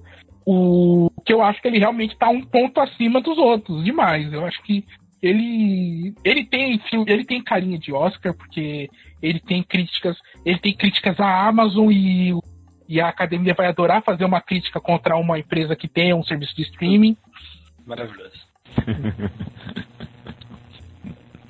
as garrafas mano que bagulho e, e eles foram a público dizer que é verdade mano o negócio das garrafinhas. Aí é tenso, hein? Aí é tenso. Olha, o... então você vai de Nomadland, é isso mesmo? Vou. Nomadland, olha aí. Eu vou em Judas Messias Negro, porque para mim, eu sei que não vai ganhar, porque eles vão, eles vão dar um prêmio pra um filme que mexe na ferida de todos os jurados ali, né? Tudo senhozinho branco de cabelo branco, vocês acham? Mas mesmo assim, ele é um filmaço eu não sei, é, cara, porque o, o Parasita ganhou, né, cara? Parasita, ah. Parasita mexe muito na ferida também, né, cara? Não, mas, mas é aquilo, né? Foi um, foi um Oscar muito temático, sabe? Foi muito tipo. Eu não acho que Judas seja esse filme perfeito, cara. Eu acho que, tipo. É... Eu gosto da direção do Shah, é, Shah King, acho que é o nome do diretor. Eu gosto da direção, mas acho que tem uns momentos ali que ele mostra ali que ele tem um pouco de é, de falta de experiência ainda, sabe, para levar, sabe? A cena que ele precisa explodir, ele explode, que é a cena do discurso, por exemplo. Aquela cena, ela é incrível. Agora, as cenas que são menorzinhas, é, principalmente as cenas com o, o, o, cara lá do FBI, elas são, eu acho elas muito com cara de, uh, como que eu posso dizer, é muito vilãozão de filme dos anos 80, sabe? Ah, entendi, entendi. Então, eu acho assim, se, se ele tivesse um pouquinho mais de experiência e tivesse. Se o produtor desse filme, que é o Ryan Coogler, tivesse dirigido, eu acho que ele tinha mais chances de ganhar o Oscar. Agora, isso de longe de fazer o filme ser ruim tal. Mas quando você vai falar, tipo, o melhor filme, se bem que aquela porcaria do Green Book ganhou, então o que eu tô falando, né? Exatamente, né, gente? Pô, Green Book levou no Oscar que tinham infiltrados no, na clã. Da, da clã. Pra mim é um. Que é assim, né? Ficador na clã, é, dobra, guarda no bolso e depois tacar fogo em Green Book, né? Vamos falar a verdade. É, mas assim, né? Fazer o quê? Mas é isso, isso aqui são, é o nosso palpite. É, passando rapidamente aqui, temos, tivemos alguns esnobados aí também, né? É, o vencedor do Grande Prêmio do Júri do Festival de Berlim de 2020 e o destaque do Sundance Film Festival foi o Nunca, Raramente, Às vezes, Sempre. Nossa, parece o professor da Raquel lá, né, Raquel? O que fala, é, professor, e tal coisa, é isso mesmo? Ele fala, sim, Não, depende. Né? Ele fala assim pra ela. Cara, uh, esse filme, esse título é não, muito isso. Os, os, nomes de filmes agora tá meio bizarro, né, cara? É, tá meio Corra, bizarro. Fuja. É, agora tem a série que tu botou lá, eles, nós, vós. Cara, o que que tá acontecendo, cara? Acabou. Não, pra mim, o melhor título, o melhor título é o do documentário brasileiro que não ganhou, que é Hum. o Flamengo. Dois pontos. É, quando o coração pede, pra, é, pede o tempo e diz, dois pontos. Parou. O título tem dois, dois pontos, cara. pra que isso, gente? Pra que isso? Nossa. Mano, deixa eu ver certinho aqui, que pode ser que eu tenha errado aqui, pra galera Aham. no Flamengo. Aqui, é, Flamengo hífen. Alguém tem que ouvir o coração e dizer, dois pontos, parou. Nossa, eles trocaram, é, botaram um hífen no lugar do, do primeiro dois pontos. Mesmo assim, é um nome bizarramente longo. que não precisava. O, Mas então, o Borat, ele bateu o recorde de filme com título mais longo. Porque aqui no Brasil a gente ganhou só esse fita de cinema seguinte, mas o Uhum. título, eu vou procurar aqui o, no IMDB certinho o título Uhum. dele. Nossa, Borat também. Mas tinha que ser o Borat também, né? Vamos falar a Uhum. verdade, né? Tinha que ser o Borat também. Cada coisa, viu? Aqui, achei. Ah, É, Borat Subsequent Movie Film, dois pontos. Delivery of prodigious bribe to American regime to make benefit 11 glorious nations of Kazakhstan. Meu Deus. É a sinopse do filme, botaram no título. Sabe quando você erra o campo que você vai ter as informações? Ai, Deram Ctrl V no sinopse na- no campo do título e ficou. O filme é muito bom, velho. Nossa, muito brisa. Mas então, esse filme que eu tava falando aí, que foi destaque em dois prêmios, ou nunca, raramente, às vezes, sempre, foi boicotado por votantes do Oscar e não figurou em nenhuma categoria. Motivo? A trama acompanha a jornada de uma adolescente de 17 anos que viaja até Nova York para conseguir realizar um aborto de forma legal. Ah, eu É, acho que não, cara. Eu, eu vou comentar aqui porque o vencedor do Festival de Berlim, assim como o vencedor de Cannes, quase nunca tá no, no Oscar de melhor filme internacional. Sabe quem que já ganhou o, o Festival de Berlim? Tropa de Hum. Elite. E ele não foi pro Oscar por causa disso. É, é verdade, né? Tem essa também. Uhum. É. Mas o. Foi mais questão sobre o tema mesmo, viu, dessa vez, viu? É, e, É, e sendo pegou. fanista aqui, Bacurau também ter sido esnobado foi uma sacanagem. O Bacurau ter sido esnobado foi um crime. Vamos falar a verdade. Mas é aquilo, né? Fala mal de americano. É... Americano não, É. né? Estadunidense, né? Porque americanos somos todos nós. Ah, se fala a verdade de estadunidense. Muito bem, Kel. É, entre os esnobados também, é, não tem como a gente falar de outra coisa, não seria Uma Noite em Miami, né? Que não foi indicado para melhor filme e nem como melhor direção com a Regina King, a nossa poderosa nova doutora Manhattan, né? Porque, mas infelizmente aí é, é uma torcida, não é nem spoiler. É uma torcida, porque não foi confirmado nada. Uma Noite em Miami foi lembrado para melhor roteiro adaptado e canção original mesmo assim, tá? E também com melhor ator coadjuvante. Mas, melhor direção, ela não está lá. O, também tivemos o Spike Lee, né? Com o destacamento Blood, que só foi indicado como melhor trilha sonora. O filme diretamente impactado aí pela pandemia. Programado para estrear no Festival de Cannes, acabou sendo cancelado e o longa foi direto para Netflix em junho. Então, É. cara, esse filme é tão bom, é tão divertido. Divertido. então. Então, né, meu? E o, o outro filme também que eu pensei que ia ter, eu pensei muito que ia ter indicação. Eu assisti o filme e pensei, filme de Oscar. E ele não tá, cara, ele não tá, que é Malcolm and Mary. É, esse filme que tá na Netflix aí com a Zidane e o, e o José Washington lá, esqueci o nome dele. é o filho do Denzel Denzel Júnior, Washington. Denzel Júnior. Denzel muito bom. É, É, é Joseph vi, e alguma coisa Washington. É eu, eu vi a galera falando que não- eles dois iam ser eram fortes candidatos a ser indicados a Oscar, os dois. Eu também pensei muito que seriam. E foram esnobados, assim, total, os dois atores, sabe? E o filme, eles carregam, assim, é, é todo sobre a dinâmica dos dois. E, e principalmente pela Zendania, né? Porque ela já tá estreando, é, assim, Zendaya. Zendania, né? É melhor. E já tá é, explodindo aí em Hollywood há muito tempo já. É, principalmente no M, ela carregou o M aí, né? Com, com Uhum. euforia, né? E caramba, pensei que ela ia levar isso aí, né? E É. entre as indicadas, né? Mas nada, nada de Malcolm Mary. É, e também temos ainda o caso de A Voz Suprema do Blues, que ficou de fora dos principais prêmios da noite, além né, de melhor atriz e melhor ator, né? Tivemos esses casos. É, ah, não, aí, é, aí é justo. É, aí é justo. Vocês têm algum outro filme aí que vocês lamentam por ter sido esnobado? Para mim, sempre uns filmes de suspense, assim, eu, eu acho que eles são muito esnobados, sabe? Já foi o caso de Corra, já foi o caso de Nós. Corra foi indicada bastante coisa, cara, calma.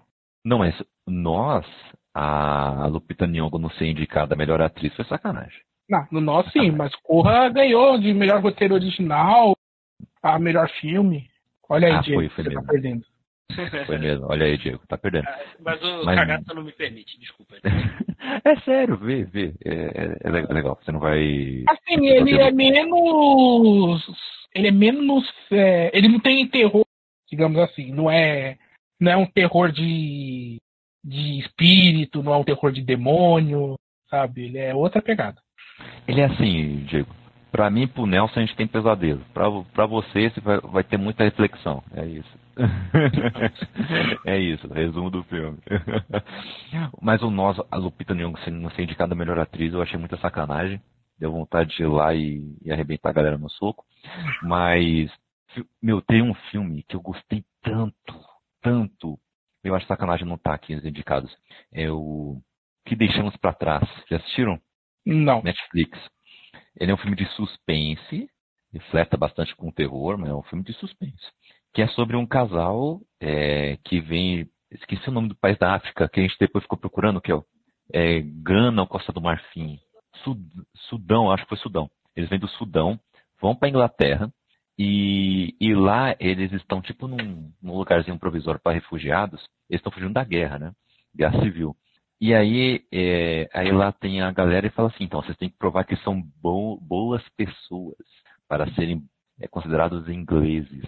Então vocês vão agora para uma casa provisória, vocês não podem trabalhar ainda, vocês só têm que ficar na casa, vocês vão receber uma, me uma mesada é, semanal aí, então não é mesada, né? Mas é, você entender.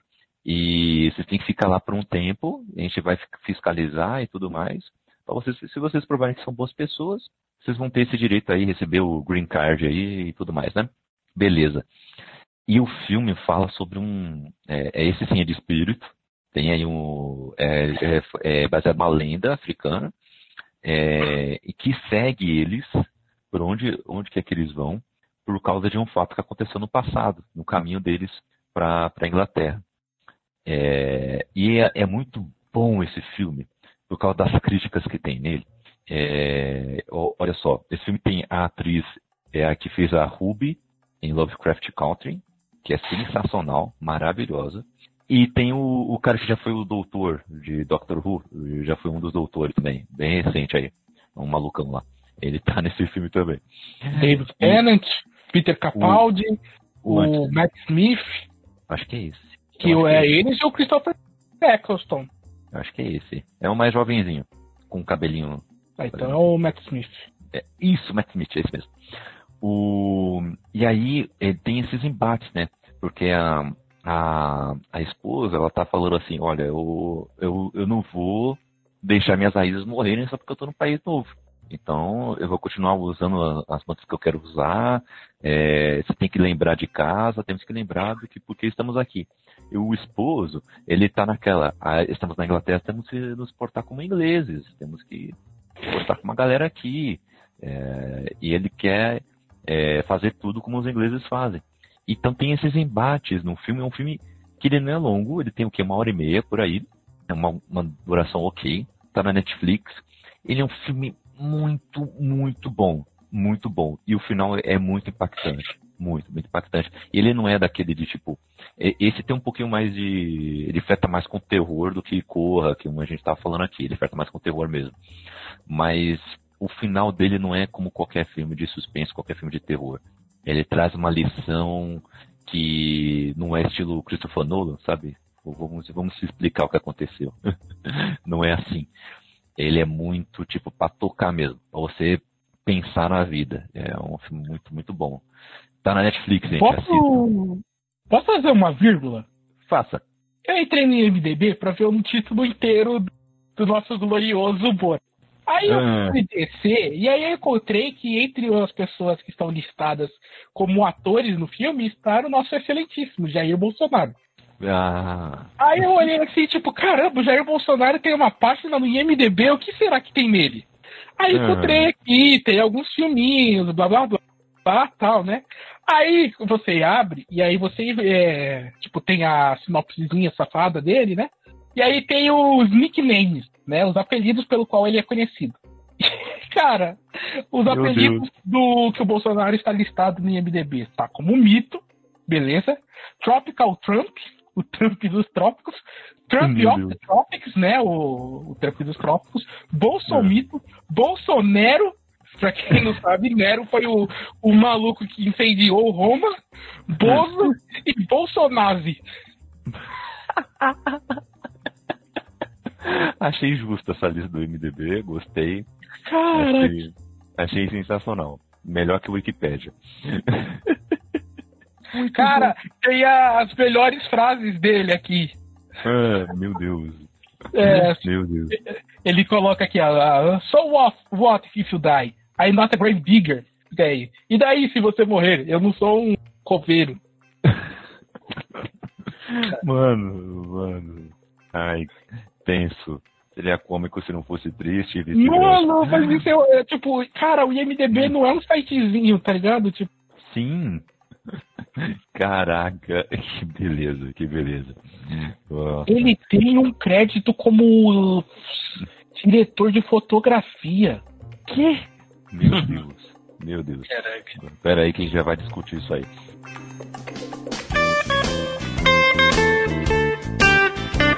Galera, agradecemos a todos que chegaram até o final desse podcast. Foi sensacional passar essas duas horas e pouquinho com vocês. Não tinha como ser menos, né? E esperamos que vocês tenham se divertido aqui com a gente, assim como a gente se divertiu gravando. Galera, onde o pessoal pode continuar esse papo e falar sobre outras coisas, sobre o universo, o mundo e tudo mais, uh, nas redes sociais e na podosfera aí com vocês. Começando contigo aí, Diego. É, quem quiser me ouvir por aí, é só procurar o podcast Elementar. Sai toda semana aí filmes e séries. Só procurar no seu agregador favorito. Estamos em todas as redes no arroba pode elementar. E também, no, quem quiser falar comigo aí no meu Instagram pessoal, no arroba d.ferreira1986. Queria fazer um jabazinho aí do, do Maratona do Sofá, que a gente fez uns minicast de todos os, os, os candidatos a melhor filme. Então, caso você queira uma pouquinho mais. falar um pouquinho mais aprofundado aí de cada filme aí, com, com spoiler lá, só procurando Maratona do Sofá. Boa. Ó, gente, a trilogia do Oscar está formada para vocês, hein? Primeira coisa, é, ouça os minicasts do Maratona de Sofá, tá? É, que estão excelentes, falando sobre cada indicado aí. Depois ouça esse podcast e depois ouça as reações aí sobre o Oscar que vai sair no Elementar, né, Diego? É, a gente vai fazer o Elementar aí quando sair os vencedores do Oscar aí comentando os vencedores. É isso aí. Então, depois ouça o Elementar aí falando sobre isso, hein? E aí vai estar completo sua experiência sobre o Oscar. e é isso aí. Nelson, onde a galera pode te achar por aí? Cara, eu faço parte do, da Taberna do Banco, que é. A gente faz um podcast por a gente lá. Tá eu e o Iago toda semana fazendo podcasts para a criançada e não criançada. A gente fala sobre alguns assuntos como, é, como política, história, e às vezes a gente faz uns assuntos mais de cultura pop. Essa semana a gente fez, por exemplo, sobre a primeira temporada de One Piece. É, eu também faço parte do Politicamente Preto, que é um podcast da Ibambe, que é um podcast para pessoas é, pretas falarem sobre política, darem seus pontos de vista. E eu faço parte também do Cinema é Nós, que é um podcast também sobre de para pessoas é, de pessoas pretas para pessoas pretas, só que esse focado em cinema. Isso aí, e já fazendo um gancho, você encontra esses dois últimos podcasts no mesmo feed que é da Ibambe Rádio. Então vá lá, Y-I-B-A-M-B-E, rádio, e ouça aí, tem vários quadros excelentes, viu? É muito, muito bacana. Ô Nelson, e os seus arrobas pessoais aí, rapaz? Não sei. ai, ai, vai estar tá lá linkado nesse episódio. Em algum canto vai estar. Tá. Desculpa, galera, eu não sei meus roupas. Isso aí. E o Diego é d.ferreira1986. Exato. O melhor Instagram do Brasil, menosprezado, é tem que ser dito aqui. Uma, eu acho uma sacanagem. O Diego já devia ser uma celebridade, já devia estar trabalhando na TV há muito tempo, levando Sim. o conteúdo que ele faz no Instagram para as pessoas. É, Exatamente. Mano, é muito bom, porque às vezes eu me pego vendo o Instagram e de repente aparece uma coisa, é, uma coisa muito engraçada. Eu dou muita risada. Aí eu vou olhar para Diego. Engraçado. É bem isso, Diego compartilha os memes sensacionais. Sigam o Instagram dele, é vida. Não, não tem foto minha, só tem, tem meme. muito bom. Muito bom, muito bom. Galera, eu estou aí no, no Instagram e no Twitter, arroba CKZKaique. Estou começando a produzir uns videozinhos aí para IGTV. É, então vá lá, dê uma olhadinha lá, saiu um já essa semana agora que você está ouvindo esse podcast de lançamento. Já vai sair mais uns dois. Então vamos ver aí. Estou experimentando aí, vamos ver se sai um, uma coisa bacana. É, estou também é, a, com os livros lancei livros aí, eu e a Raquel, sobre ficção científica e suspense policial. Estão todos disponíveis aí na Amazônia e também aqui conosco. Entre em contato nas nossas redes sociais que fazemos esses livros chegarem até vocês, tá? Seja fisicamente ou digitalmente, né? No caso está mais fácil digitalmente, né? Mas é isso. Eu espero que vocês curtam. História se, se, se passando no Brasilzão. Uh, com algumas críticas aí, umas coisas aí que a gente pensa. Uh, espero que vocês curtam. É, estou aí na Ibambi Rádio junto com o Nelson. Chegue mais, vai ser bacana contar com a audiência de vocês, com os comentários de vocês. E, e é isso, galera. É, lembrando que temos nosso grupo do WhatsApp, o Clube do BTB. Entre lá, bata um papo com a gente, é bem legal. Tô deixando o link aqui no chat do, da Twitch e também está aí na descrição do podcast, tá? Entra aí que a gente conversa sobre a vida, o universo e tudo mais. Tem uma hora que a gente está falando sobre uh, futebol e outra hora a gente está falando já sobre vacina, então é um negócio muito brisa. Então chegue mais que está muito bacana. E, e, a gente sempre avisa quando estamos em live, tanto no Twitter como no Clube do BTB. Então, chegue mais aí, vai ser show contar com vocês, beleza? E por último, estamos na Web Rádio Bom Som. É, lá quase todo sábado é, tem um café duplo, tá? Às 14 horas. Fazemos o, a nossa uma horinha aí, trazendo um jornalzinho sobre a cultura pop, um resumo aí sobre as notícias mais relevantes da semana, tá muito legal contar, é, contar com vocês lá. E de vez em quando o Nelson comenta futebol americano e eu comento futebol Brasilzão. Então chegue mais aí, tá bacana lá também. E é isso aí, galera. Ficamos por aqui. É, fique bem, use máscara e vamos assistir aí uns filminhos no streaming, que é a vida.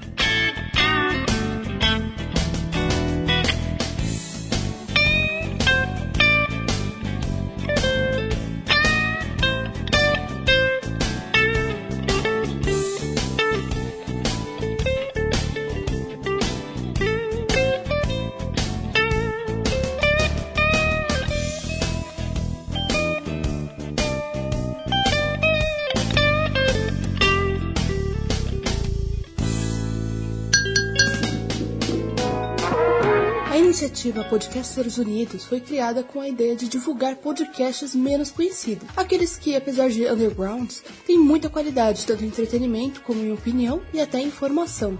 Por aqui você tem a chance de conhecer novas vozes que movimentam essa rede. Então entre no nosso Instagram, Podcasters Unidos agora, e é só escolher e dar o play.